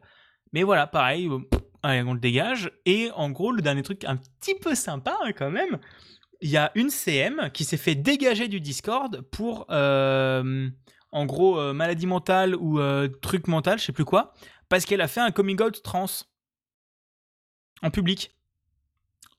Voilà, voilà. Euh, donc voilà. Et aussi du genre, si jamais tu mettais un, si jamais tu disais que, bah, en gros, ça t'emmerdait que la que la mi- mise à jour soit annulée, ça t'emmerdait que Non, si tu- tu donnes ton avis, quoi. Ouais, non, non, si tu donnes ton avis qui est pas d'accord, ou si tu mets un lien vers le, le blog de, de Vadim sur le forum Steam du jeu, tu te fais ban. Euh, plus tes messages sont supprimés du Discord et tu te fais ban. Euh, plus, euh, voilà, ce genre de truc. Hein. Euh, ça, ça me rappelle des histoires. Alors, je t'ai dit en MP par rapport à quoi? Je m'interdis d'en parler en podcast. Ouais, je, on verra- je, je vais regarder juste après, mais juste pour terminer du coup là-dessus. Du coup, il y a des bails bien sombres, et en plus, un petit truc genre bien rigolo, il a annoncé la- l'annulation de la mise à jour sur Patreon et Discord. il en a pas parlé sur Twitter ni sur Steam. Donc c'est uniquement sur des canaux fermés, un petit peu contrôlés, qu'il en a parlé. Ah ouais Donc voilà. Donc euh, il y a la majorité des gens qui sont pas au courant. Et en sachant que le coup avec le truc de gaziteur, c'est qu'au moment où on lui a fait le coup du euh, soit tu payes pour le en dessous du minimum légal, soit tu dégages, bah c'était après la sortie du jeu, quand le jeu avait déjà vendu des milliers de copies. Oui, bah non, ils avaient déjà pété le million de copies même. Bah c'est possible. Mais en gros voilà. Donc il y a des bails bien bien sombres. Et, euh, et euh, si j'y pense, je vous mettrai le lien dans la description. Si j'y pense pas, n'hésitez pas à me ping si vous écoutez un podcast. Euh, je vais le mettre dans le chat Twitch. Et si je l'ai oublié dans la description du podcast, envoyez-moi un message sur Twitter. Je l'ajouterai. Mais, mais voilà. Donc il y a des bails bien bien bien sombres. Et justement, en parlant de bail sombre, on va parler d'un autre bail sombre, mais on sait pas trop, c'est chelou. Basiquement, Quantic Dream, euh, il y avait eu un énorme drama euh, sur leur gueule, des histoires, euh, des, pareil, des bails sombres en interne. Alors, je vais pas aller dans les détails, parce que Si je, vous énumère toute l'histoire, on va en avoir pour 3 heures. Juste pour ça. Donc, concrètement, il y avait eu une affaire au Prud'homme pour un licenciement abusif. Euh, Quantic Dream avait perdu, ils ont fait appel, et là, ils ont gagné en appel. Ouais, il y a encore une troisième étape. Il y a la cour de cassation après. C'est ça. Donc après, il y a cour de cassation. Et aussi, ils ont porté plainte contre... euh, Putain, comment il s'appelle déjà? Gamecult? JVC Libé? Mediapart? Non, Libé et Mediapart euh, pour euh, le... Diffamation? Pour diffamation. Oh, la Et classique. c'est, à ma connaissance, c'est la première fois en France qu'un studio porte plainte contre un dev. Enfin, euh, que- qu'un studio porte plainte contre un journal.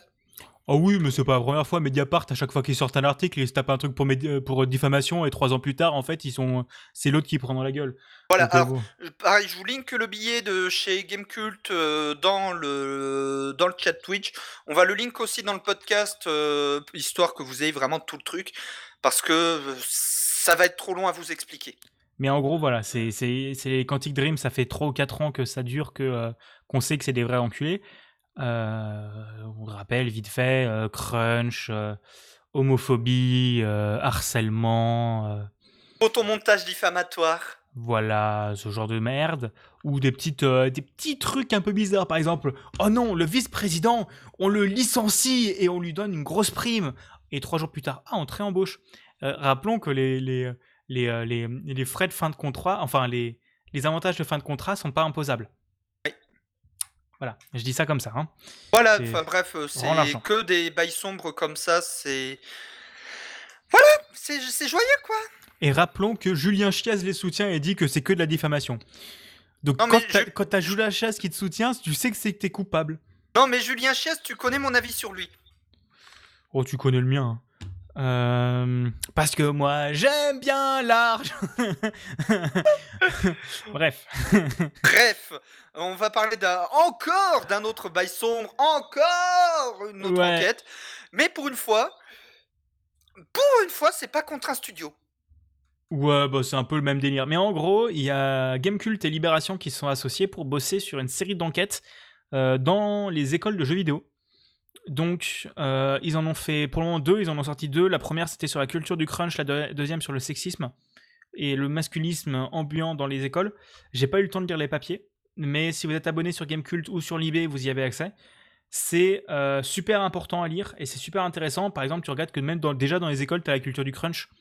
En gros, c'est. euh, Bah, oui, J'ai bah, des amis qui ont fait l'école 42, là-bas c'est la culture du crunch aussi. Oui, non, mais 40 euh, 42, c'est pas spécifique jeux vidéo. C'est une école de merde, mais c'est pas spécifique jeux vidéo. Ouais, mais dans l'info. Oui, mais en gros, là, c'était un peu vraiment en mode. euh, ah non, mais t'inquiète, euh, t'as t'as des étudiants qui finissent en burn-out, qui faillissent, euh, qui, qui sont à deux doigts de faire l'accident de la route parce qu'ils s'endorment au volant. Euh, t'as les projets de fin d'études où tu te tapes du crunch constant pendant six mois. Bref, des trucs bien bien sombres. Euh, J'ai pas regardé si Je l'engine. me cache euh, derrière mon micro parce que ça me rappelle de mauvais souvenirs. Ouais, non, mais ça Euh, je te pas. rappelle que j'ai fait un burn-out pendant mon DUT.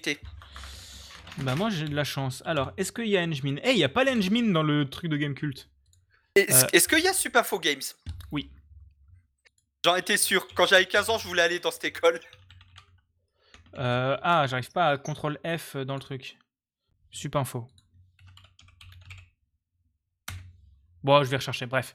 Mais du coup, voilà, c'est de la merde. Et, et, euh, et c'est le moment où il y a un lien, un tweet, et je ne sais même plus c'est quoi l'actu. Je crois que c'est à moi. Ah oui, Oui, c'est c'est à à moi. toi. Ça, c'est Euh, à toi. C'est ouais, c'est le segment VR. Euh, ça va, moi je vais pas prendre longtemps. En gros, il y a une nouvelle mise à jour qui va arriver sur le sur l'Oculus Quest 2.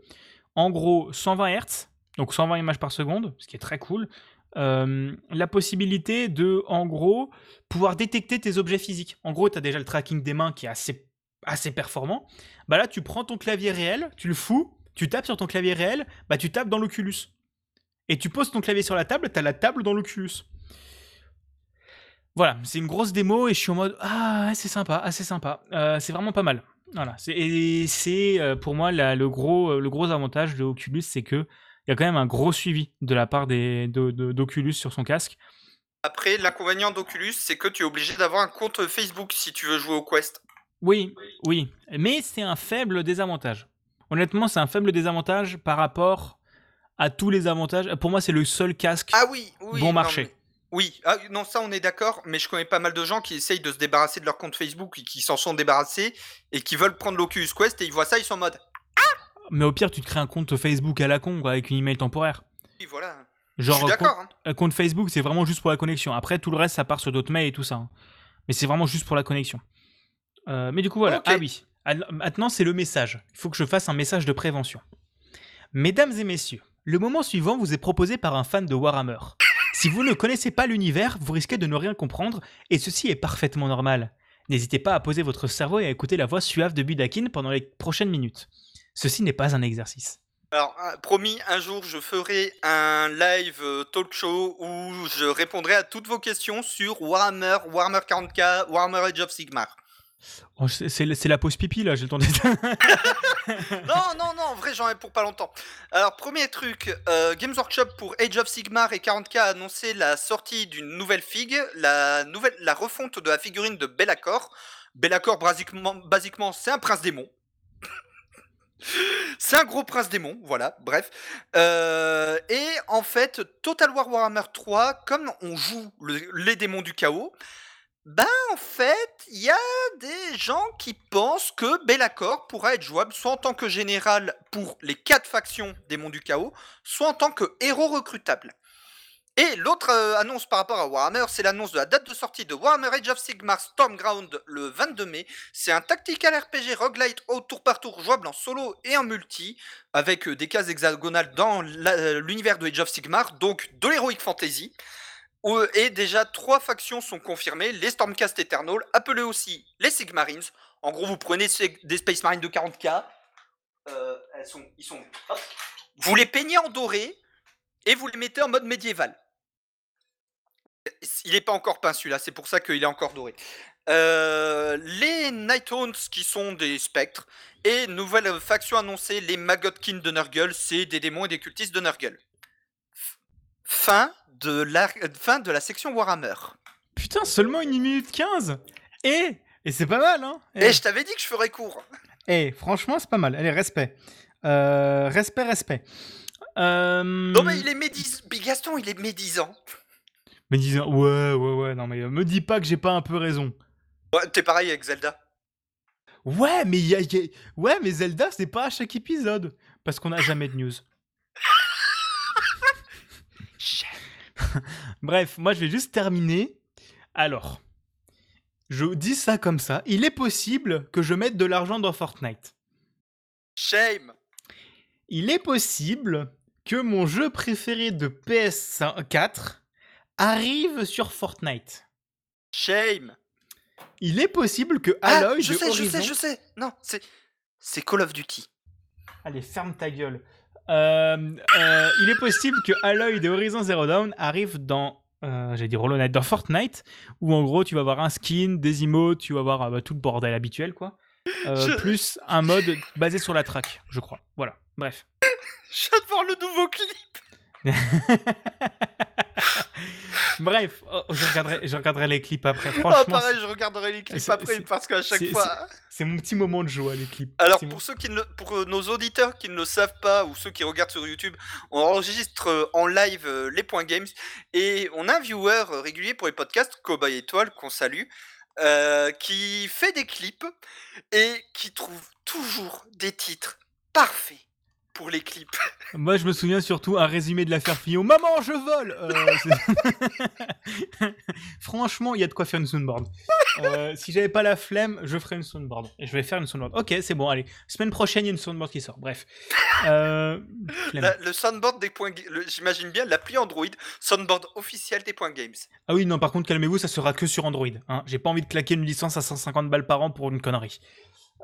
au bout d'un moment, faut arrêter de déconner aussi. Eh bien, ça fait une heure qu'on enregistre et, c'est le moment de parler jeux vidéo.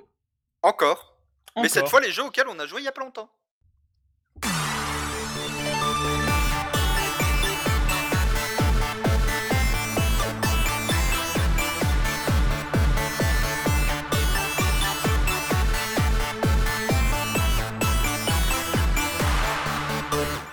La direction des Points Games vous rappelle que ces jingles ont été créés par le groupe euh, de rock Entropy Zero. Entropy Zero, un groupe de rock et d'électro, mais euh, dans un univers science-fiction mélangeant space opera et post-apo, à qui on fait des gros bisous. Des gros poutous. Vous les trouverez sur Bandcamp et dans la description du podcast. Ça, j'y pense, parce que ça, il l'est tout le temps. Euh, est-ce que je te laisse commencer ou est-ce que tu veux que je commence? Commence. Ok. Alors, il est possible que j'ai des moments où j'aime les AAA, surtout dans les moments où ma vie se résume à 35 mètres carrés. Euh, il est possible que du coup, vu qu'un confinement a, démarré, et que j'avais 35 balles à mettre dans un, jeu, que j'ai acheté le dernier Assassin's Creed. Il est possible que j'ai dérogé à ma parole qui disait que je l'achèterais quand il coûtera 20 balles. Je l'ai eu pour 35, ça va. Je l'ai pas fini, parce que j'ai une vie. Euh, j'y ai joué 10 heures pour le moment. Donc en gros, Assassin's Creed, pour ceux qui ne connaissent pas, non bref, je vais pas vous faire l'affront de vous dire, vous dire ce que c'est Assassin's Creed, la, la plus grosse licence de, Ubisoft, ils en sortent un par an, euh, c'est euh, un La plus grosse de ces 10 dernières années. Oui, parce qu'avant c'était Prince of Persia. Mais techniquement, Assassin's Creed, c'est Prince of Persia. Oui. Euh, du coup, voilà. Du coup, ça marche. Du coup, Assassin's Creed est la plus grosse licence. euh, du coup, voilà.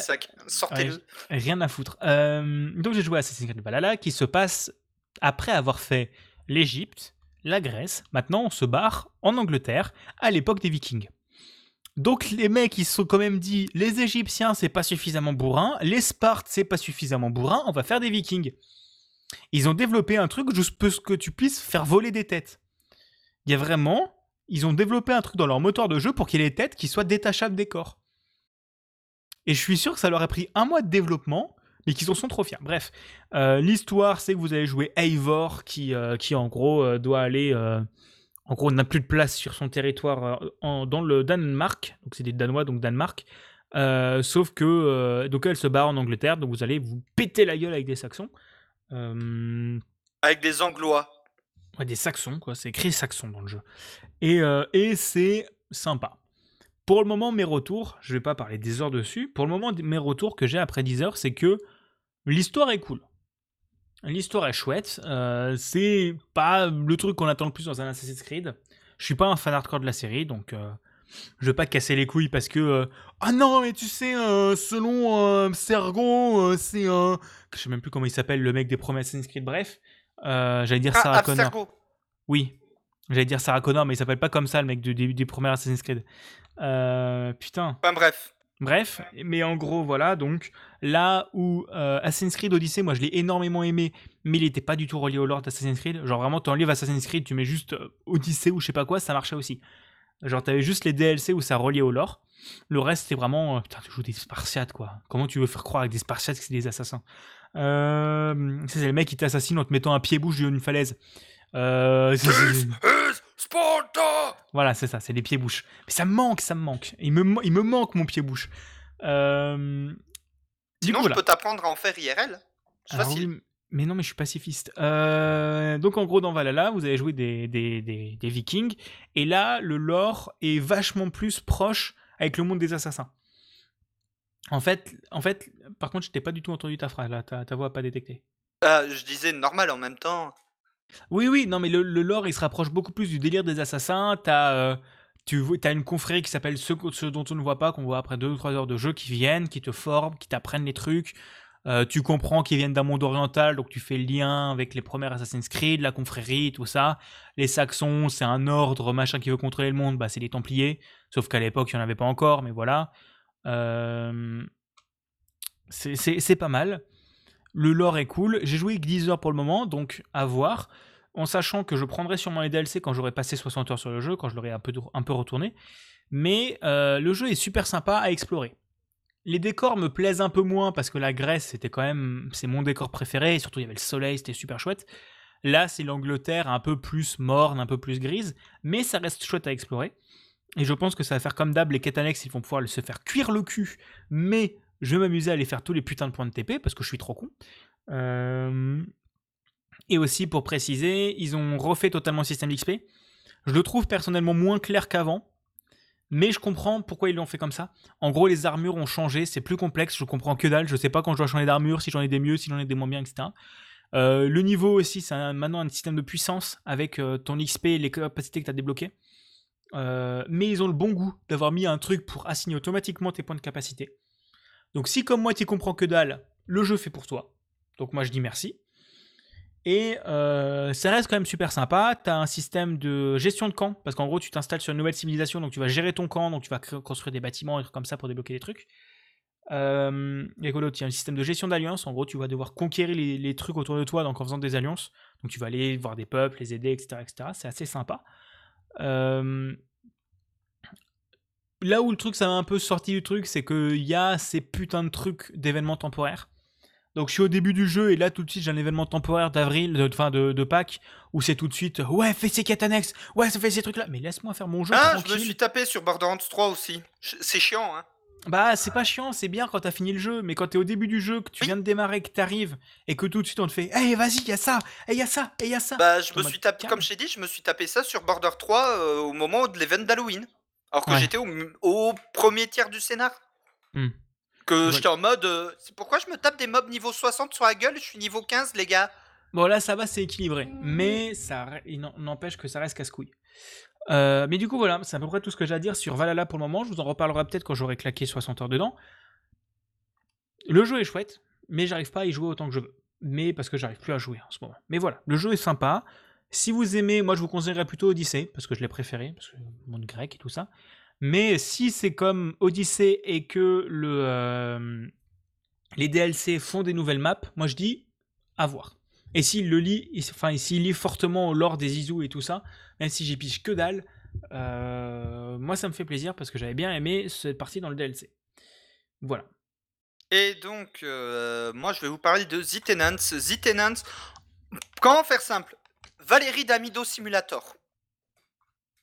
Tu pètes des trucs? Quoi? Tu pètes des trucs du coup? Presque. En gros, tu fais de la rénovation de maisons et d'appartements et euh, de l'aménagement de maisons et d'appartements pour euh, ensuite, soit pour des clients, euh, ouais, je veux aménager cette pièce, tu as tant de budget, tu te démerdes. Et je veux tout ça comme critère. soit tu rachètes carrément des propriétés pour ensuite les mettre en location et donc gérer tes locataires. Et alors, le jeu coûte pas cher, il coûte une quinzaine d'euros. Il coûte 16,79. Ah, voilà, bah, c'est ce que je dis, c'est pas cher quoi. Euh, et honnêtement, je suis agréablement surpris. J'avais testé la démo. Alors, le principe, voilà, comme je vous l'ai dit, c'est vous avez, vous avez plusieurs types de quêtes. Et vraiment, le scénar principal, c'est euh, bah, devenir euh, le plus riche propriétaire de la ville. Mais entre-temps, entre deux achats d'appartements où vous pouvez rénover d'autres appartements, gérer justement la mise en location d'autres appartements, c'est vous qui checkez les, potentiels locataires et choisissez euh, bah, lequel serait le mieux et négociez du coup le loyer. Ou alors vous avez aussi, c'était quoi le truc que j'avais eu? Ah putain, babysitting, où en gros c'est pendant une semaine in-game, je remplace le propriétaire d'un autre appart pour gérer le locataire, les problèmes qu'il peut avoir à l'appart, envoyer des dératiseurs, des trucs comme ça. Et en vrai, je suis agréablement surpris. Alors, le jeu, il paye pas de mine comme ça. Mais il est surprenamment, il est surprenamment bon et je trouve que c'est un bon jeu pour se détendre. D'accord. Et comme j'ai dit, c'est vraiment Valérie Damido Simulator. Hein. Ok, ok. Honnêtement, il est très cool. Et donc, toi, tu vas nous parler du roguelite auquel tout Twitch et tout YouTube a joué. Oui. Euh, alors, j'ai craqué. J'ai joué à Loupiro.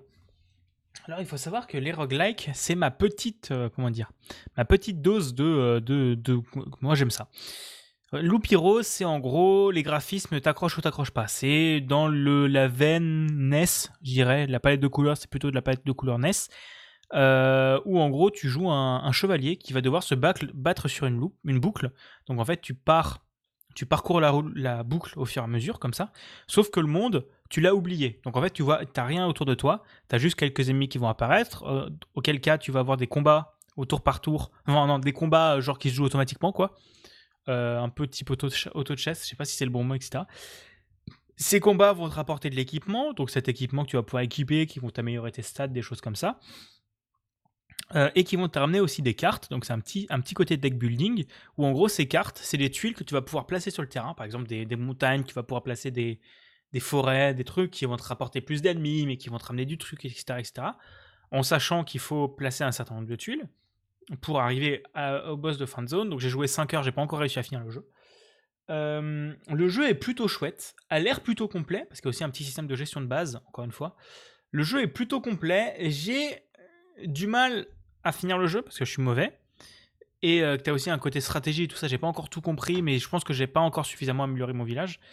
Euh, puisque comme d'hab, ton village t'améliore tes trucs, etc. etc. Donc il y a plein de trucs chouettes. Il coûte 16 euros, je crois. Et il, est- il reste très sympathique et l'OST est très cool. Et pour l'anecdote, le jeu est développé par euh, Four Quarters. Donc Four Quarters, Four, Four, Quarters, si vous suivez,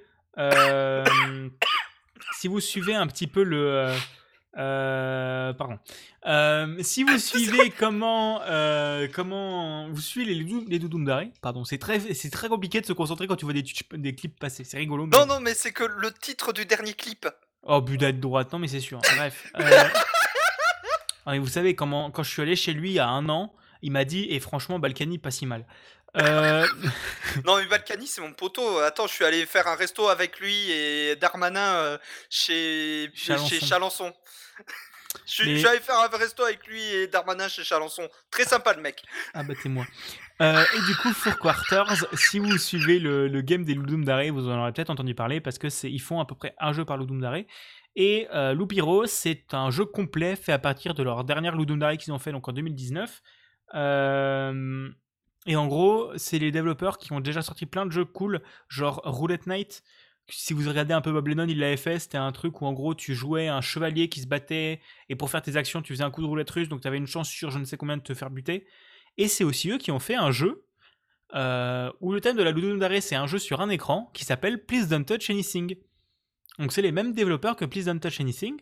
Euh, c'est des développeurs russes et c'est très cool ce qu'ils font. Voilà. Bah, c'est aussi les développeurs de. C'est pas Paper Please, non. Non, non, c'est un le mec de Paper Please, c'est celui qui a fait Return of the Obra Dinn. C'est un, c'est truc. Lucas D'accord, parce qu'il me semblait que Paper Please, c'était Please Don't Touch Anything aussi. Non, non, non, non. Il y a peut-être une inspiration de l'un ou de l'autre envers l'autre, mais Please Don't Touch Anything, c'est Four Quarters, euh, qui est vraiment un jeu de game jam qui est sorti sur Steam à 5 balles alors qu'il est gratuit sur Itch, quoi. Et c'est Lucas Pope qui a fait Paper Please et The Return of the Obra Dinn. Voilà. Alors, Tao, non, je ne sais pas faire la recette du mango loco, je sais juste faire la recette du Monster Asso au soda stream. Alors, je- True story. je- oui, je crois que tu vas nous parler d'un jeu, mais franchement, tu me parles que de jeux dont j'ai jamais entendu. Ah putain, non, Divinity Original Sin. Oh merde. Non, mais je me suis enfin mis au premier. Tu, vas nous parler déjà de Felsil, que je ne Alors, connais pas du tout. Felsi, c'est un petit jeu indé euh, R- tactical RPG sur PC et console. En gros, vous prenez FF Tactics, vous virez la couche FF, vous mettez une couche Heroic Fantasy à l'occidental, et vous rajoutez le système de classe euh, entièrement customisable, mon cul m'habite, de Fire Emblem Three. Compliqué, ok. C'est pas compliqué, c'est juste tous les persos peuvent avoir n'importe quelle tu peux avoir n'importe quelle classe. Euh, donc c'est un tactical RPG en 3D isométrique euh, très pixelisé vu euh, de dessus. Ah plus Tao, bon raid. En vue de dessus bah 3D iso quoi. En tour par tour. où en gros, les persos qu'on joue, on peut changer leur classe. Donc, par exemple, heu, la perso principale, ça peut très bien être une guerrière, une mage, une soigneuse, une voleuse, une rôdeuse, une archère, un paladin et en fait, le principe, c'est que, heu, chaque le perso, choisit sa classe principale, OK. En faisant monter ses classes, ça permet de débloquer d'autres classes. Là, déjà, ça commence à être compliqué, c'est ça? Je comprends pas. Heu, je te montre je te montrerai le wiki, heu, il y a un tableau explicatif. En gros, on fait monter en faisant gagner l'XP sur une par exemple, la classe guerrier, on peut débloquer la classe, heu, chevalier, Ah des oui, trucs comme ça. Et en montant la classe chevalier, on peut débloquer, et la classe mage, on peut débloquer la classe, paladin, je dis au pif, hein et du coup, ça fait que derrière, on peut recruter des persos secondaires, heu, génériques, qu'on peut générer semi-aléatoirement, qu'on peut entièrement customiser de A à Z. Heu, du coup, on peut les les avoir débloqués directement avec la dernière classe qu'on a débloquée sur les persos principaux. OK. Voilà, c'est là où c'est pas mal en fait, c'est que, ben, sur un perso principal, débloquer de nouvelles classes, c'est chiant, mais une fois qu'on l'a débloqué sur un des persos principaux ou sur un des persos qu'on a déjà, on peut directement générer de nouveaux persos directement avec cette classe sans avoir à lui faire refaire toute la partie gagner de l'XP et farmer. Donc quand même sympa, quoi. Voilà et c'est là que ça devient intéressant et surtout, alors ça, c'est grâce à l'extension, heu, monstre, la seule extension du jeu, on peut carrément recruter des mobs, en faisant certaines quêtes secondaires Ah chouette, chouette, sympa ça. C'est une bonne et du coup, les mobs deviennent jouables au même titre que tes persos, donc du coup, j'ai un chien démon. YOLO. Pareil, tu peux avoir un guerrier scarabée dans ton équipe du coup, grâce à ça. YOLO également. Voilà, c'est plein de trucs comme ça en fait.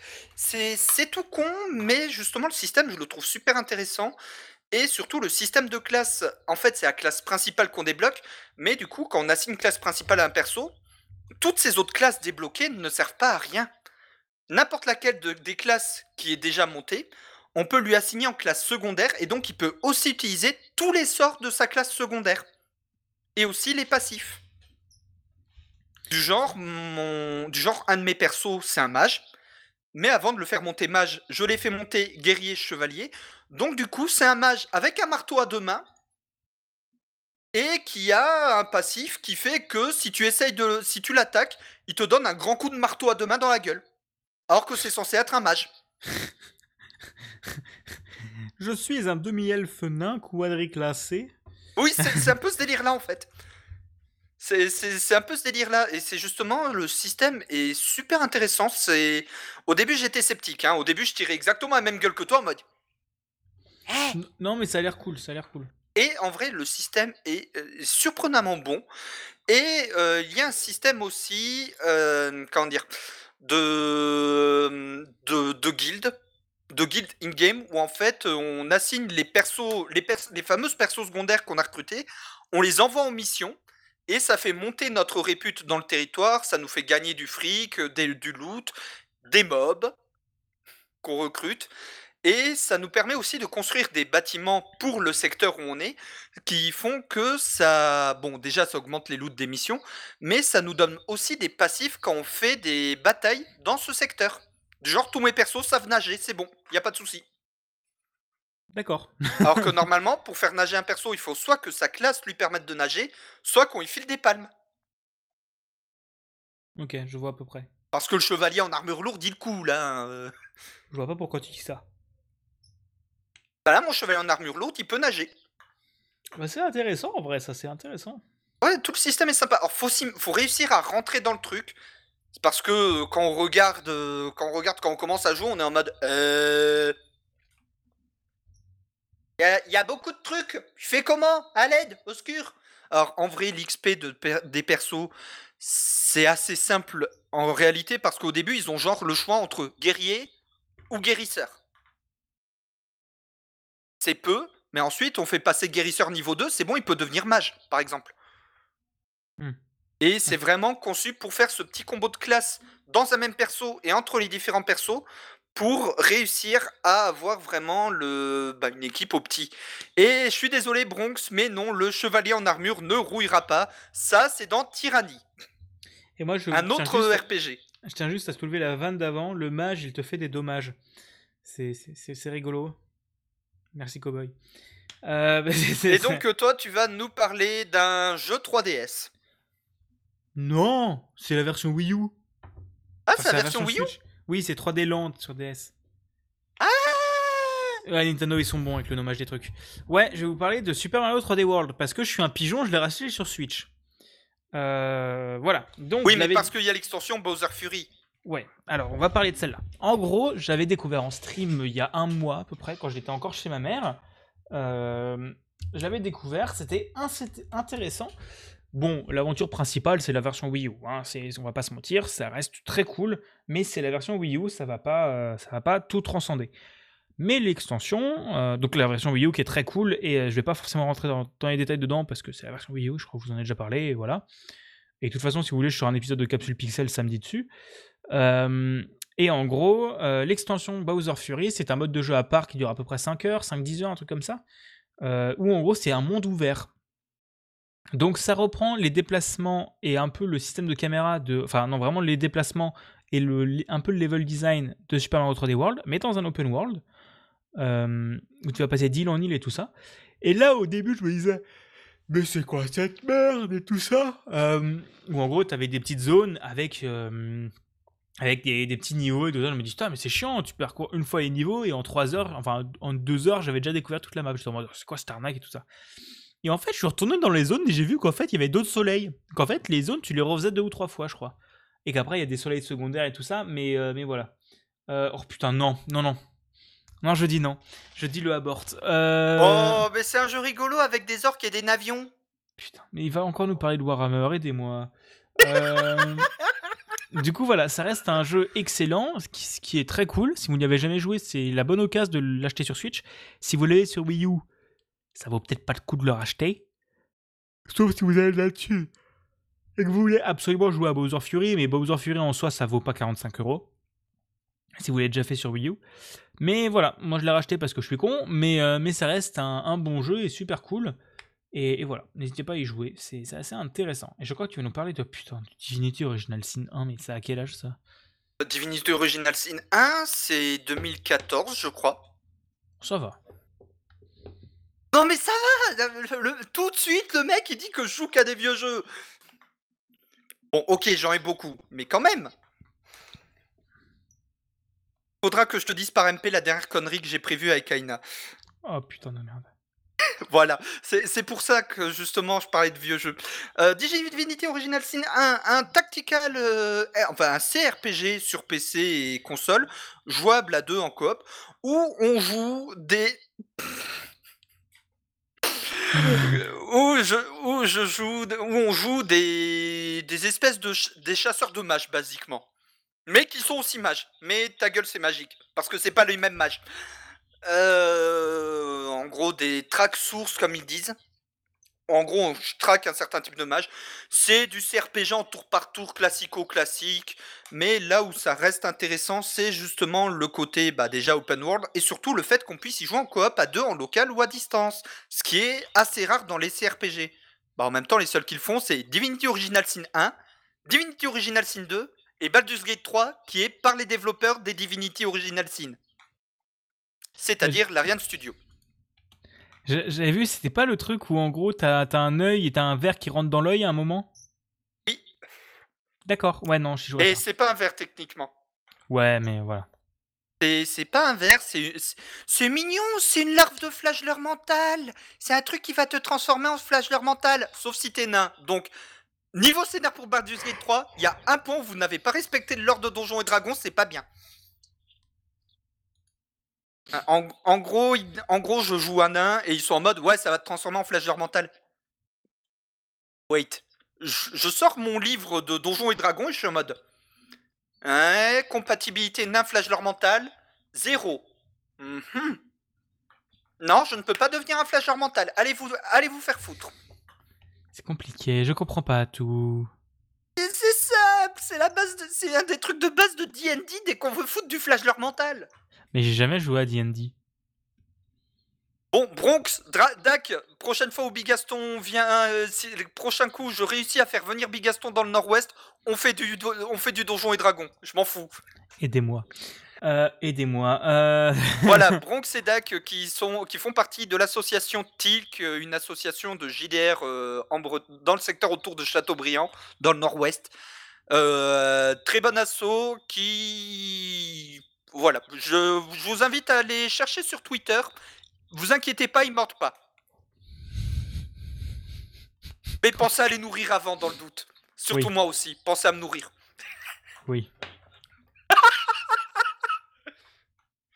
Je- J'aime me bien sou- le regard de Bigaston en mode. Moi, je me souviens surtout de la gigomelette. C'est tout. J'irais juste la gigomelette. Ouais, et, ça, ça va. Bah maintenant, je ne mangerai plus ça. Moi, je suis au régime maintenant, monsieur. Bah, euh, pour explication, la gigomelette, c'est l'omelette de Buda qui a faim. Il prend la boîte de 12, il prend la moitié, ça fait une, ça fait une part. On était trois. Il a cassé qua- euh, 16, euh, je sais plus, voire plus. Il a mis un kilo de fromage. C'était bon. Mais après, t'étais calé. Bah, euh, j'avais faim. Et Ouais. toi aussi, t'avais faim. Bah, c'est pas pire que le, que, que le Jap à volonté. Pardon. Et, du coup, et donc, maintenant qu'on a fini avec le quoi qu'on a joué, on va parler du coup des trucs qu'on a matés. Parce que, bah, on fait pas que jouer à des jeux vidéo, des fois on regarde des trucs. pardon. Tu veux que je commence, du coup? Ouais, vous voyez le Big Gaston en train de décéder. Et non, il n'y a pas de jingle parce qu'on n'a pas encore commandé de jingle à Entropie Zéro, mais c'est prévu. Ah, faudrait qu'on le fasse. Euh, bah, en gros, moi, qu'est-ce que j'ai maté? Bah, je me suis refait les The Boys, mais je crois que je vous en ai déjà parlé le mois dernier, donc, euh, donc euh, ça sert à rien que je vous en reparle. Mais j'ai regardé, enfin, j'ai redémarré hier le Bureau des légendes. Et donc, comme j'en ai pas. Comme j'en ai pas encore parlé du Bureau des légendes, autant que je vous en parle. Donc, le Bureau des légendes, c'est une série en 5 saisons sur MyCanal euh, qui parle de, de- des services secrets français, de la DGSE, donc la Direction Générale de la Sécurité Extérieure, et du Bureau des clandestins. Euh, donc qui sont des personnes qui vont dans les autres pays, qui vivent une vie normale et pour se rapprocher de gens. Euh, c'est super intéressant. Et il y a Mathieu Kassovitz qui joue le rôle de Guillaume de Bailly, qui est un ancien clandestin qui est un peu dans la merde et qui fait un peu de la merde. Mais la série, elle est super intéressante parce que, en gros, le mec qui a fait la série, Eric Rochard, je crois qu'il s'appelle, a eu accès au bureau de la DGSE. Bon, il n'a pas pu rentrer dans la salle des clandestins parce qu'au niveau classé défense, euh, je pense que même le- la valise nucléaire n'est pas autant. Euh, mais en gros, il y allait avec son chef-op. Et en gros, son chef-op a une mémoire ultra photographique. Donc en gros, ils sont sortis du bureau de la DGSE, il a tout dessiné. Et quand les, mecs de la DGSE sont allés dans le décor, ils ont fait Putain, mais comment vous avez fait? Genre, c'est exactement les couloirs de la DGSE. Donc voilà, c'est rigolo, je trouve. Et tu retrouves, euh, t'as plein de choses qui se passent dedans et c'est vraiment super chouette comme, euh, euh, comme ambiance. Et là, pour le, la saison 1, c'est en gros Malotru qui revient de Syrie. Donc Malotru, donc Guillaume de Bailly qui revient de Syrie, etc. etc. La série est excellente. ça parle plutôt bien parce que les espions, il y a Talk the Spy qui avait discuté avec, je crois que c'était Combini, où en gros il disait que oui, c'est pas mal, c'est assez véridique. Bon, il y a des trucs romancés comme d'habitude, mais c'est assez propre. Et quand des, et les espions et les agents des services secrets étaient en mode bah c'est cool, on peut en parler de ce qu'on fait juste en leur disant mate la série. Parce que quand tu es dans la DGSE, tu peux pas dire ce que tu fais, mais tu peux dire mate la série. Ça centre à peu près le contexte. Donc voilà. Et toi, tu, tu as regardé Futurama Encore? Euh, non, j'en ai pas parlé le mois dernier. Non. Voilà. Euh, oui, parce qu'il y a parce que bah, le midi, on se mate des trucs avec Kaina quand je mange. Euh, pendant mes pauses déj. Et donc euh, là, ce mois-ci, c'était on s'est tapé l'intégrale de Futurama, une série par Matt Groening euh, qui avait été supprimée de la Fox après la saison 5, qui a pu reprendre après avoir été re- racheté par Comedy Central, les mecs qui produisent South Park. Et en gros, c'est un mec du 20e siècle qui, le jour du Nouvel An, se retrouve cryogénisé et finit en l'an 3000. Et donc, bah, c'est la découverte de l'an 3000 par le point de vue d'un mec euh, qui, pour lui, le summum de la technologie, c'était la Game Boy Color. Parce que, attends, tu avais une Game Boy, mais en plus fin, et avec des- un écran couleur. C'était le feu Voilà, pour lui, ça, c'était le summum de la technologie. Il finit dans un truc avec des voitures volantes, des vaisseaux spatiaux et des aliens. Pour devenir livreur. Tellement triste. Chez- dans l'entreprise de son arrière, arrière, arrière, arrière, arrière, insérez beaucoup de arrière, petit neveu. Ah oui, ça va, c'est Milan, donc j'allais dire, ouais, il y a quand même. euh, Oui. En Milan, il y a de quoi faire. J'étais sur 100 ans, moi, donc. euh, Non, bah, Farnsworth, c'est euh, l'arrière, enfin le très beaucoup arrière petit-neveu de euh, Fry. Bon, j'ai pas vu la série, donc je sais pas de quoi tu me parles, mais voilà. Bah, c'est sur Disney+. D'accord, bah je regarderai peut-être. Ouais, c'est sympa. Euh, par contre, la dernière saison, oh, ça se sent que même eux, ils en avaient ras le cul et ils voulaient arrêter, en fait. L'avant-dernière saison est très drôle. Bah, en fait, la, la saison 6, à la base, c'était un film qu'ils ont découpé en épisodes ensuite. Une série de films, je sais plus. Et la saison 7, c'est un petit peu la conclusion, mais la saison 7, euh, elle est chiante. Mais le reste de la série est très bien. Ok. Avec des scènes bien débiles comme il faut, du genre euh, le faut arrêter le réchauffement climatique. Merde, mais c'est quoi qui cause le réchauffement climatique? Bah ces robots en fait ils fonctionnent à la bière et ils rotent du feu. Bah, c'est pas plus con que euh, prendre l'avion pour euh, faire Strasbourg, euh, Strasbourg-Mulhouse. hein. Ouais voilà. Et euh, ouais mais on fait comment? Ah bah ici on est éloigné la Terre du Soleil en faisant roter les robots très fort. Et bah ça marche. Qu'est-ce que pour de putain de quoi Euh, Non mais voilà, c'est Futurama, c'est débile. Je regarderai peut-être un jour. Voilà, et donc toi, tu vas nous parler de tirer du 8 pour citer beaucoup de monde. monde que j'ai envie de frapper à grands coups de batte de baseball. Bah, moi, même moi, je dis tirer du 8. Euh, alors. Elle est où ma batte de baseball? Ça va, je suis loin. Euh, Non, moi je vous parler d'Underscore. Du coup, Underscore, qu'est-ce que c'est? C'est ce que j'aime mater en ce moment. En gros, je sais pas si vous connaissez, mais Micode, le youtubeur euh, Micode, qui parle beaucoup de tech, de code et tout ça, et qui parle bien surtout, euh, fait depuis un mois et demi une euh, émission qui s'appelle Underscore, qui parle. Pardon, je commence à ok? Qui parle d'entrepreneuriat, de techno et tout ça. Et c'est super intéressant parce qu'il invite des gens super intéressants. Euh, ils ont fait des émissions, du coup, où ça parlait de l'IA, où ils ont invité un mec qui parle beaucoup d'IA, etc., etc. Ils parlent. euh, Ils ont fait des émissions avec euh, l'ancien mec de Shadow, qui parle de son nouveau projet de jeu vidéo qui a l'air un peu éclaté au sol. Il y, y a eu quoi d'autre? Ils, ils ont fait des émissions avec.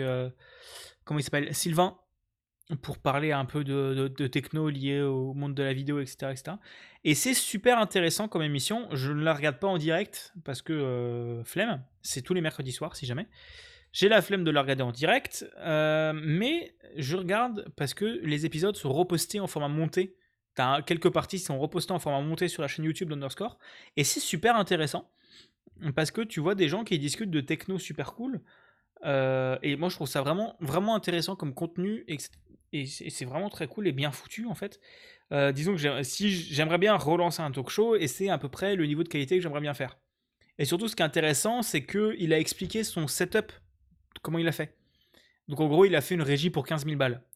Nous, on en a fait une pour 600. Mais, euh, mais voilà, on n'avait pas le même niveau de qualité. Surtout, on n'avait pas 4 appareils photo qui coûtent 1000 balles pièce. Euh, bref. Le mien il coûte 400, c'est déjà assez cher. Ouais, non, mais là, c'est des, c'est- c'est des Sony, euh, je sais plus quoi, c'était vraiment des, c'est des bonnes grosses bêtes. Le mien coûte 700, mais. euh, et encore, il est pas bon. Enfin, pas bon pour la vidéo. Et Pour la photo, il est excellent, mais pour la vidéo, il est pas bon. Pareil pour la vidéo, euh, c'est c'est le minimum syndical quoi, c'est du 720p pour la vidéo.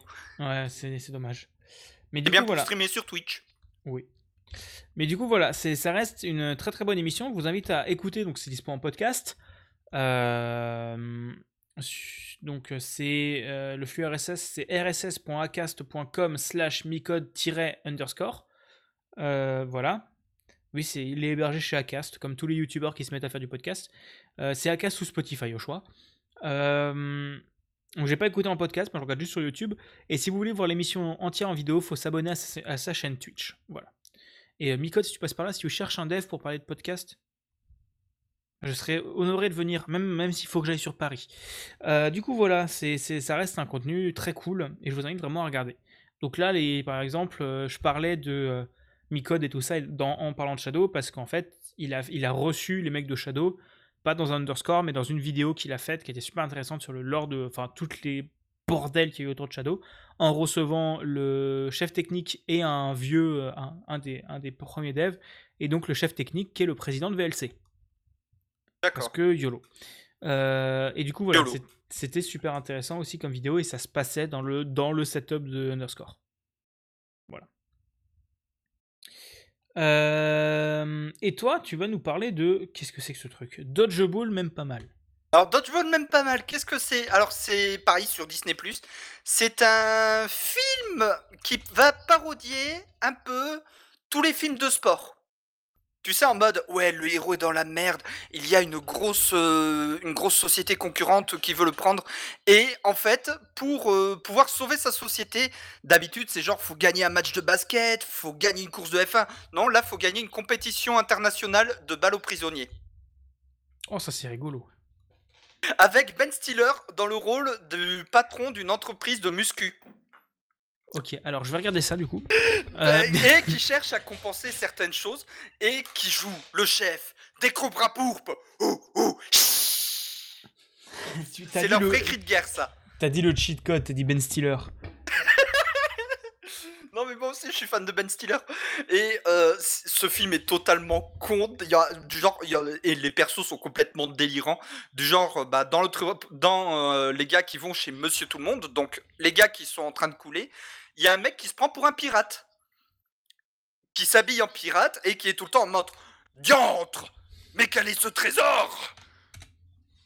Hum, j'ai caché mon trésor. Il faut que je le retrouve pour pouvoir te payer.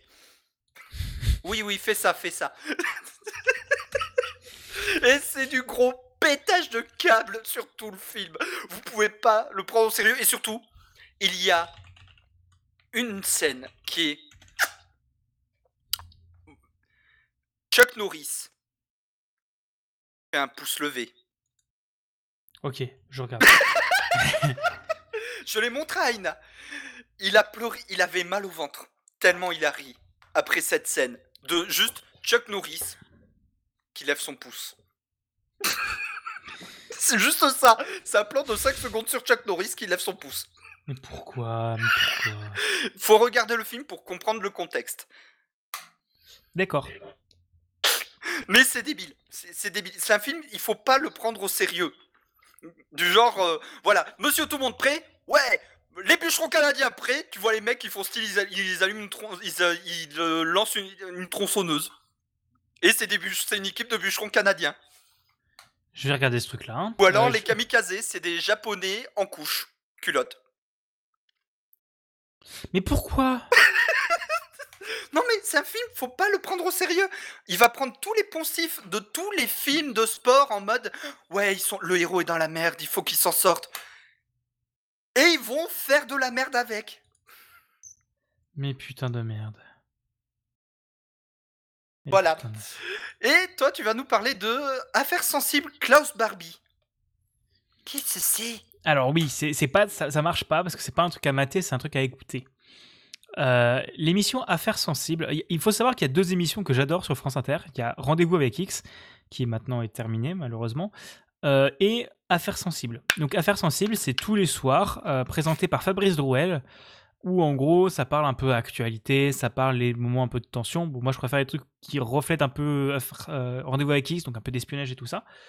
Euh, oui, moi c'est beaucoup plus glauque. Euh, et ils ont fait la semaine dernière deux, numéros spéciaux euh, sur Klaus Barbie, la traque et le, procès de Klaus Barbie avec les, époux qui, euh, les chasseurs de nazis. Je sais plus comment ils s'appelaient. Euh, ah merde, j'ai dit le N-word, tu vas te faire ban.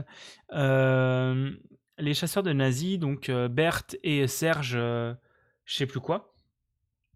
qui sont qui étaient ceux qui ont réussi à retrouver Klaus Barbie, qui donc s'est planqué en Bolivie, et ensuite qui l'ont jugé. Donc c'est super intéressant, c'est vachement bien foutu, surtout la deuxième émission, en fait, ils ont vraiment axé le, montage de la mission. Si c'est peut-être à 15h à faire sensible, c'est peut-être à 15h, je dis peut-être de la merde. Mais c'est tous les jours euh, dans l'après-midi. Et en gros, euh, et ils ont fait pas mal de, trucs avec des témoignages aussi, parce que comme le procès avait été filmé, euh, et que c'est en partenariat avec l'INA, t'as beaucoup de témoignages et donc ça, prend vraiment la boule au ventre parce que c'est vraiment les témoins qui étaient là au procès qui ont vécu avec, enfin qui étaient, qui se sont fait torturer par Klaus Barbie. Donc je vous invite énormément à écouter ces deux émissions si vous vous intéressez un petit peu à ça.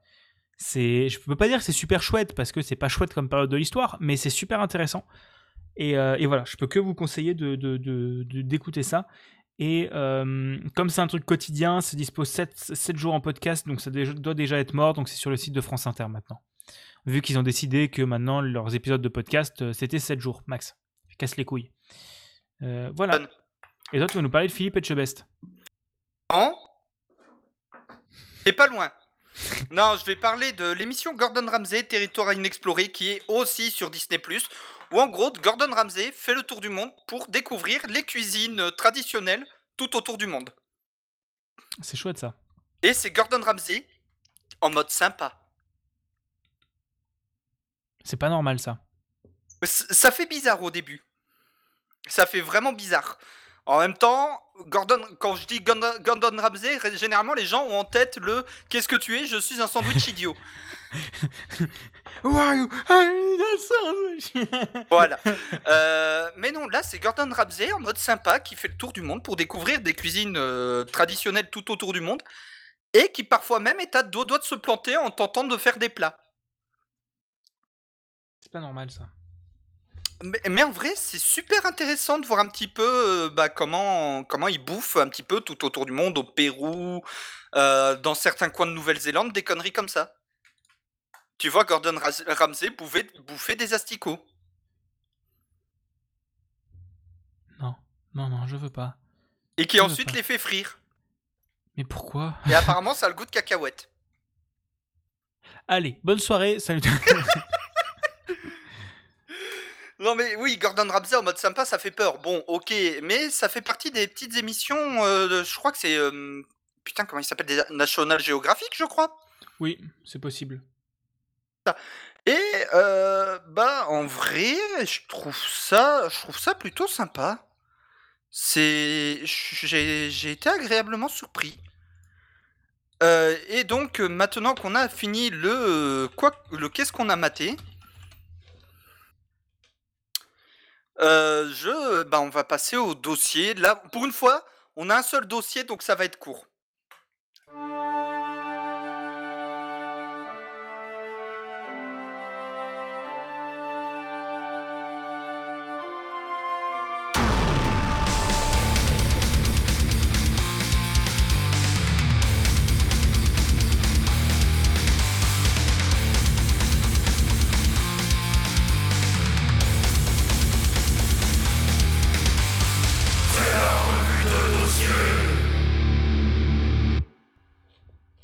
Quel est notre dossier pour ce soir, Buda Et donc, notre dossier pour ce soir, c'est un anniversaire. Encore. Cette fois, ce n'est pas l'anniversaire d'un jeu, ni d'une licence, c'est l'anniversaire d'une console, la Game Boy Advance. Game Boy Advance, sorti- console sortie en 2001, on a cherché les dates, Euh, 2001 par Nintendo, donc qui est la suite de la Game Boy Color. euh, Color. Oui, il y a d'abord eu la Game Boy, puis la Game Boy Color, puis la Game Boy Advance, et après la Game Boy Advance, la DS. Et qui était une console, une console portable. Et, euh, et du coup, c'est toi qui as choisi ce dossier, donc je vais te laisser en parler, hein, parce que moi je sais même pas pourquoi tu vas en parler. Voilà, bah, tout simplement parce que bah, la Game Boy Advance, euh, ça reste une des consoles euh, les plus mythiques de l'histoire de Nintendo. Déjà, ça a été la transition entre la Game Boy Color et la DS, normal, qui avait globalement la puissance d'une Super NES. Donc, pour l'époque, avoir un truc équivalent à une Super NES qui te tient dans la poche, c'était quand même bien. Parce que la Game Boy normale et la Game Boy Color, c'était plus une NES en termes de puissance. Euh, oui, bah voilà, oui, je suis d'accord avec toi, Go Boy Étoile. La Game Boy Advance SP, elle pliait totalement le game et surtout, c'était la première Game Boy à avoir batterie intégrée et le rétro-éclairage natif Et qui se pliait du coup et qui se pliait. Euh, D'ailleurs, bon, j'ai plus ma Game Boy Advance SP, mais j'ai toujours quelques-uns de mes jeux parce que j'ai joué sur euh, la sur DS. Euh, par exemple, euh, la cartouche de Metroid Fusion. Voilà, les cartouches de Game Boy Advance c'était minuscule comparé aux cartouches de Game Boy Color. hein. C'est littéralement la moitié de la taille d'une cartouche de GBC.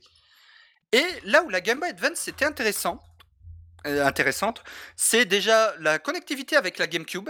Parce que par exemple, les Pokémon qu'on avait euh, sur Ruby, Saphir, euh, Emerald, on pouvait les transférer sur Pokémon Colosseum et Pokémon XD sur la GameCube.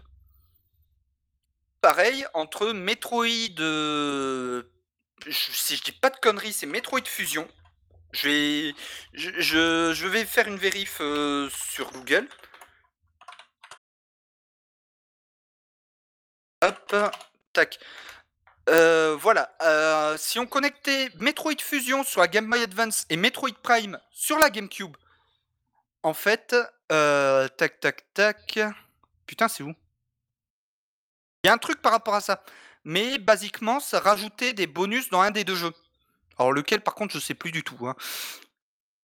Tu parles de trucs que je ne connais pas, moi. Ah, voilà. Euh, Grâce au câble, Nintendo GameCube Game Boy Advance et à l'aide de la carte mémoire GameCube, le joueur peut connecter la console portable Game Boy Advance à la GameCube et relire Metroid Fusion à Metroid Prime. Si la partie de Metroid Fusion est terminée, il peut bénéficier du costume Fusion dans le jeu Metroid Prime. En gros, dans Metroid Prime, on se retrouve avec le costume bleu et jaune de Metroid Fusion. Qui en vrai était très cool. Justement, euh, il existait aussi un petit add-on qu'on pouvait clipser à la GameCube pour euh, jouer euh, à la Game Boy Advance sur la GameCube sur la télé, ce qui était assez sympa en vrai. Ce qui est sympa en soi. Et pareil, il y avait plein de petits trucs comme ça entre les licences Nintendo. Pareil, il y avait pour putain comment il s'appelle déjà Zelda avec Zelda Force World. Oui, c'est vrai que tu jouais avec le. qui est très cool d'ailleurs. Il faudrait que je. Faudrait qu'on trouve un moyen de l'émuler et qu'on y joue ensemble. Et enfin plein de petits trucs comme ça.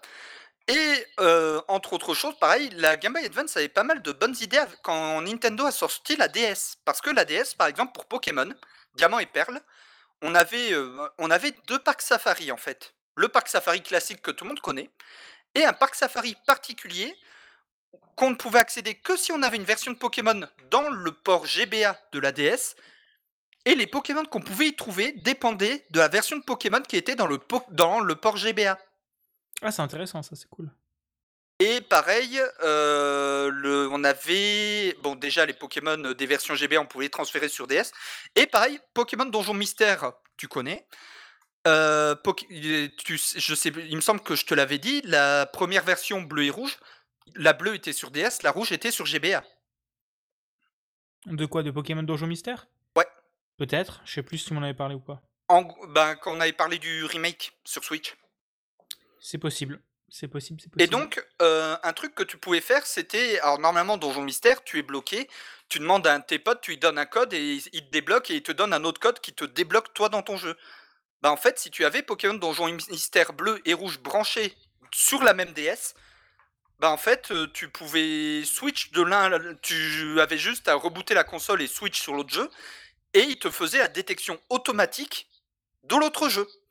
C'est sympa, ça, c'est intéressant ouais, comme gameplay. Voilà, et c'était plein de petits trucs comme ça euh, qu'on a eu, surtout grâce à la Game Boy Advance. Bah, en soi, la Game Boy Advance, c'est quand même, je trouve, parmi les consoles en pixel art, celle qui vieillit le mieux. Les jeux, en pixel, les jeux en- avec les graphismes de Game Boy euh, Advance sont sublimes, enfin, sont encore très beaux. Genre, tu regardes Minish Cap, ça. Ça, pourrait dépend des un- jeux, parce qu'il y en a qui ont très mal vieilli. hein. Oui, mais comme partout, même un jeu PS4, ça, ça peut très mal vieillir. Mais je trouve que les autant les jeux NES ont mal vieilli, les jeux Super NES ont plutôt bien vieilli, encore ça dépend. Ouais. Mais les jeux Game Boy Advance, à chaque fois, ils ont super bien vieilli. Ils ont toujours une super belle gueule. Et euh, tu regardes Wario Land 4, il est excellent. Tu regardes euh, Minish Cap, même s'il n'est pas terminé, il est excellent. Euh, T'as quand même plein de trucs chouettes, quoi. Et euh, pareil, euh, il y avait pas mal de trucs bien sur la Game Boy Advance, parce que la Game Boy Advance, c'était un petit peu l'époque où Nintendo commençait à tester, à vraiment tester des trucs sur sa console portable, autre que on va mettre une pile dans la cartouche pour, pour rajouter un module vibrant pour qu'elle vibre, qu'on avait sur Pokémon Pinball. Du genre euh, Yoshi's Island sur GBA, tu avais un gyroscope. Ah, sympa ça.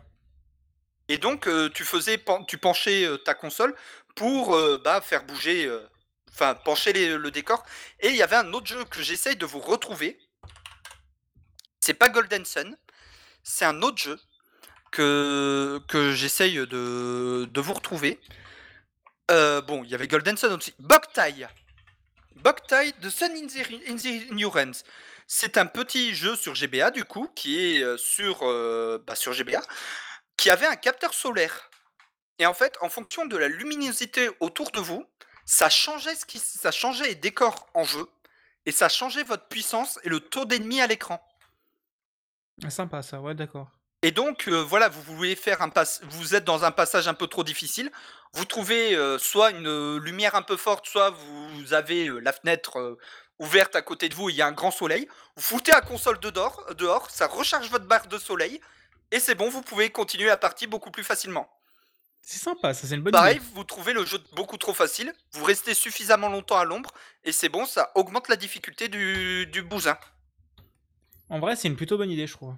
Voilà, c'était des petites idées expérimentales. Alors certes, alors c'était très bon, mais Nintendo a pas trop continué après et pareil, heu, la Game Boy Advance, c'est quand même la console où on a vu pas mal de licences qui sont implantées en Europe, qui aujourd'hui sont des licences phares. Je pense notamment bon, Golden Sun a un peu coulé après, ils ont arrêté et ça c'est dommage, mais Advance Wars, Fire Emblem, Golden Sun, tout ça, c'était des licences en Europe, on les a découverts sur GBA. Bon, Golden Sun est une licence pour la GBA à la base et pareil pour Advance Wars, mais Fire Emblem, par exemple, on l'a découvert à partir de aux États-Unis 6e, en en Europe 7e épisode. Les 2 c'était des épisodes GBA.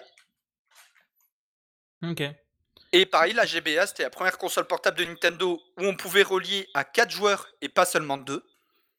La Game Boy Color, c'était forc la Game Boy à Game Boy Color, c'était forcément 2 joueurs. La le câble Link de la Game Boy Advance, en fait, il y avait un port supplémentaire pour brancher un câble Link dessus pour se brancher jusqu'à 4 joueurs. Ce qui est plutôt intéressant en soi. Et pareil avec, heu, Rouge-Feu, Vert Pokémon Rouge-Feu et Pokémon Vert-Feuille, il y avait un capteur sans fil pour remplacer le câble Link. Or, je vais être honnête, ce capteur, c'était de la merde. Ça valait pas un câble Link. La la connexion était mauvaise pour avoir joué avec. OK. Mais l'idée était pas mal. Oui, mais en soi, Nintendo a souvent des très bonnes idées, je trouve. Et pareil, heu, les Megaman Battle Network, c'était sur GBA. Heu, enfin, il y avait plein de licences comme ça, c'était sur GBA et surtout Rayman contre les lapins crétins, à la base, ça devait être un Rayman classique. Ben, le Rayman contre les lapins crétins version Rayman classique, c'est sur GBA qui est sorti. Mmh. OK. Voilà, petite anecdote. Bah, en soi, j'ai envie de dire aussi un truc, heu, la GBA, c'est une des consoles qui s'émule le plus facilement maintenant aussi. Oui. Ah oui, non mais la GBA, il y a des émulateurs partout, hein. Il y a des émulateurs partout et des émulateurs, heu, cool, quoi. Ouais. Qui tournent bien et surtout sur mobile aussi. Ça tourne très, très bien sur mobile et je sais que j'ai Ouais. joué à pas mal de jeux sur mobile et surtout, faut pas oublier attends, j'ai failli oublier, heu, Mario Luigi Superstar Saga aussi. Bah Qui est oui, une sur Game Boy. qui qui est une merveille sur Game Boy Advance. Zelda Donc Force World. Zelda Force World, qu'il va falloir que je fasse, mais voilà, il y a plein, plein de trucs chouettes en vrai. Alors Zelda Force World, tu peux pas le faire en solo, faut forcément être en multi. Oui, mais heu, C'est pour ça que je l'ai jamais fait. je trouverais bien un moyen de l'émuler, on se on se on se le fera un coup. Ouais, bah sur, heu, sur Recalbox, on peut. Recalbox, il y a moyen de jouer en multi online maintenant. Avec ça? Mais du coup, comment tu as l'écran supplémentaire de la Game Boy? Ah, heu, bonne question. Bien, là je suis là je suis en train de Bah, regarder en du fait, coup. Zelda Force World, c'est que les Game Boy et ensuite c'est Force World Adventure où il faut la GameCube si ma mémoire est bonne. Mmh, OK. Oui, je crois que c'est ça, Force World Adventure, ouais, OK, je vois. Parce que, Zelda Force World, c'est dans le remake de Link to the Past pour la GBA. Et surtout la GBA, c'est tellement facile de faire des remake, il y a des remake pour tout sur GBA. Genre même Pokémon Soleil et Lune, il y a des gars qui ont fait une rema heu, une remake, heu, sur, heu, sur GBA.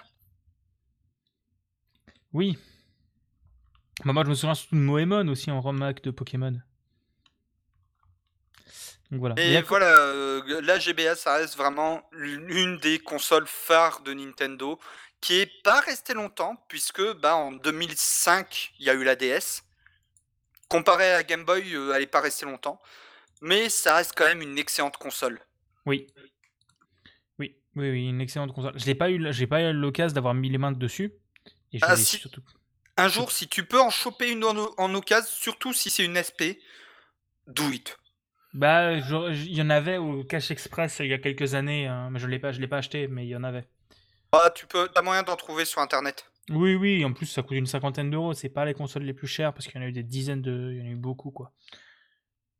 Et même surtout après, même si tu en achètes pas, c'est pas grave, maintenant tous les jeux, heu, tu as des ROM de tous les jeux Game Boy, heu, Game Boy Advance et comme dit, ça s'émule ultra facilement. C'est C'est vraiment, pour je ça pense, que la c'est pour console la plus simple à émuler. C'est pour ça que j'ai le seum parce que je sais qu'il y avait pas mal de jeux Game Boy Advance qu'on pouvait rejouer sur la Wii U grâce au store Nintendo, mais on peut pas les récupérer sur Switch. Bah oui, oui. Et ça, ça me fait chier de la part du Nintendo. Oui, Là, ils font chier. bah comme d'hab. hein. Ouais, non, mais là, c'est encore pire. Whip, whip, whip. Bon, et ben, euh, je pense qu'on va arriver sur la fin de cet épisode. hein. Bah, il Donc- a- ça va, on est dans la moyenne, il a duré deux heures. Oui, ça va, c'est la moyenne. Donc euh, voilà, merci à vous d'avoir écouté. Encore une fois, ça fait plaisir. Merci aux gens qui étaient là sur le chat. Maintenant, je vais aller me, me rigoler la gueule en regardant tous les clips. Euh, et je vais aller me bourrer la gueule en faisant le montage. Bon, ça- ça- le montage, il va peut-être tarder un peu. Ah non, il faudrait peut-être que je le passe. Bref, je vais voir quand le faire. Faudra voir. Alors, je vous invite à faire un tour euh, sur le, si- sur le site devbarbu.pm pour euh, écouter nos autres podcasts. Ouais. Et trouver nos liens perso à Bigaston et moi, bigaston.me et budakin.fr. C'est ça. Et moi, maintenant, j'ai lancé une newsletter. Vous pouvez vous abonner à ma newsletter. Euh, Il y en aura un par mois où ça récapitulera tous les projets que j'ai fait pendant le mois. Alors, Donc, moi, il y a une newsletter ça, aussi, mais c'est à chaque fois que je poste un truc, vous l'avez par mail. Ouais, non, moi, ça va être un truc ça va vraiment être à part. C'est buttondown.email slash bigaston. Vous avez tout là-dessus et vous recevrez une newsletter euh, au début de chaque mois qui récapitule, tous les épisodes de podcast que j'ai sortis, plus les projets de code sur lesquels j'ai bossé, plus les euh, trucs supplémentaires. Et pour Budakin, euh, pour ma newsletter, vous avez juste à aller sur mon site budakin.fr. C'est dans la colonne à droite. Il y a le petit formulaire qui est incrusté dans la colonne. Parce que je déteste les trucs euh, qui s'ouvrent en plein milieu de l'écran en mode Hé, regarde, inscris-toi à notre newsletter Qui vous cache la moitié de l'écran, ça me casse les couilles ouvertement. Donc, j'ai pas envie d'infliger ça à ceux qui vont sur mon site. Je suis un connard, mais quand même. de toute façon, mon site, moi, il est capote, faudrait que je le refasse. Euh, il est éclaté au sol, mon site. Ben, tu l'as mis ni sur euh, Dev Barbu, ni sur ton site, ton lien. De quoi pour ma newsletter? Non, il est nulle part, il est que sur Twitter pour le moment. Faudrait que je le, je le partage un peu plus loin. Mais, Ouais. euh, et voilà. En tout Donc, cas, on vous fait des bisous. On vous fait des bisous, on vous souhaite une bonne fin de soirée, bonne fin de week-end, bonne euh, joyeux ramadan, joyeux Pâques, joyeux tout ce que vous voulez. Et on se dit du coup, ben, rendez-vous le mois prochain pour le prochain Point Games. Salut tout le monde. Allez, des bisous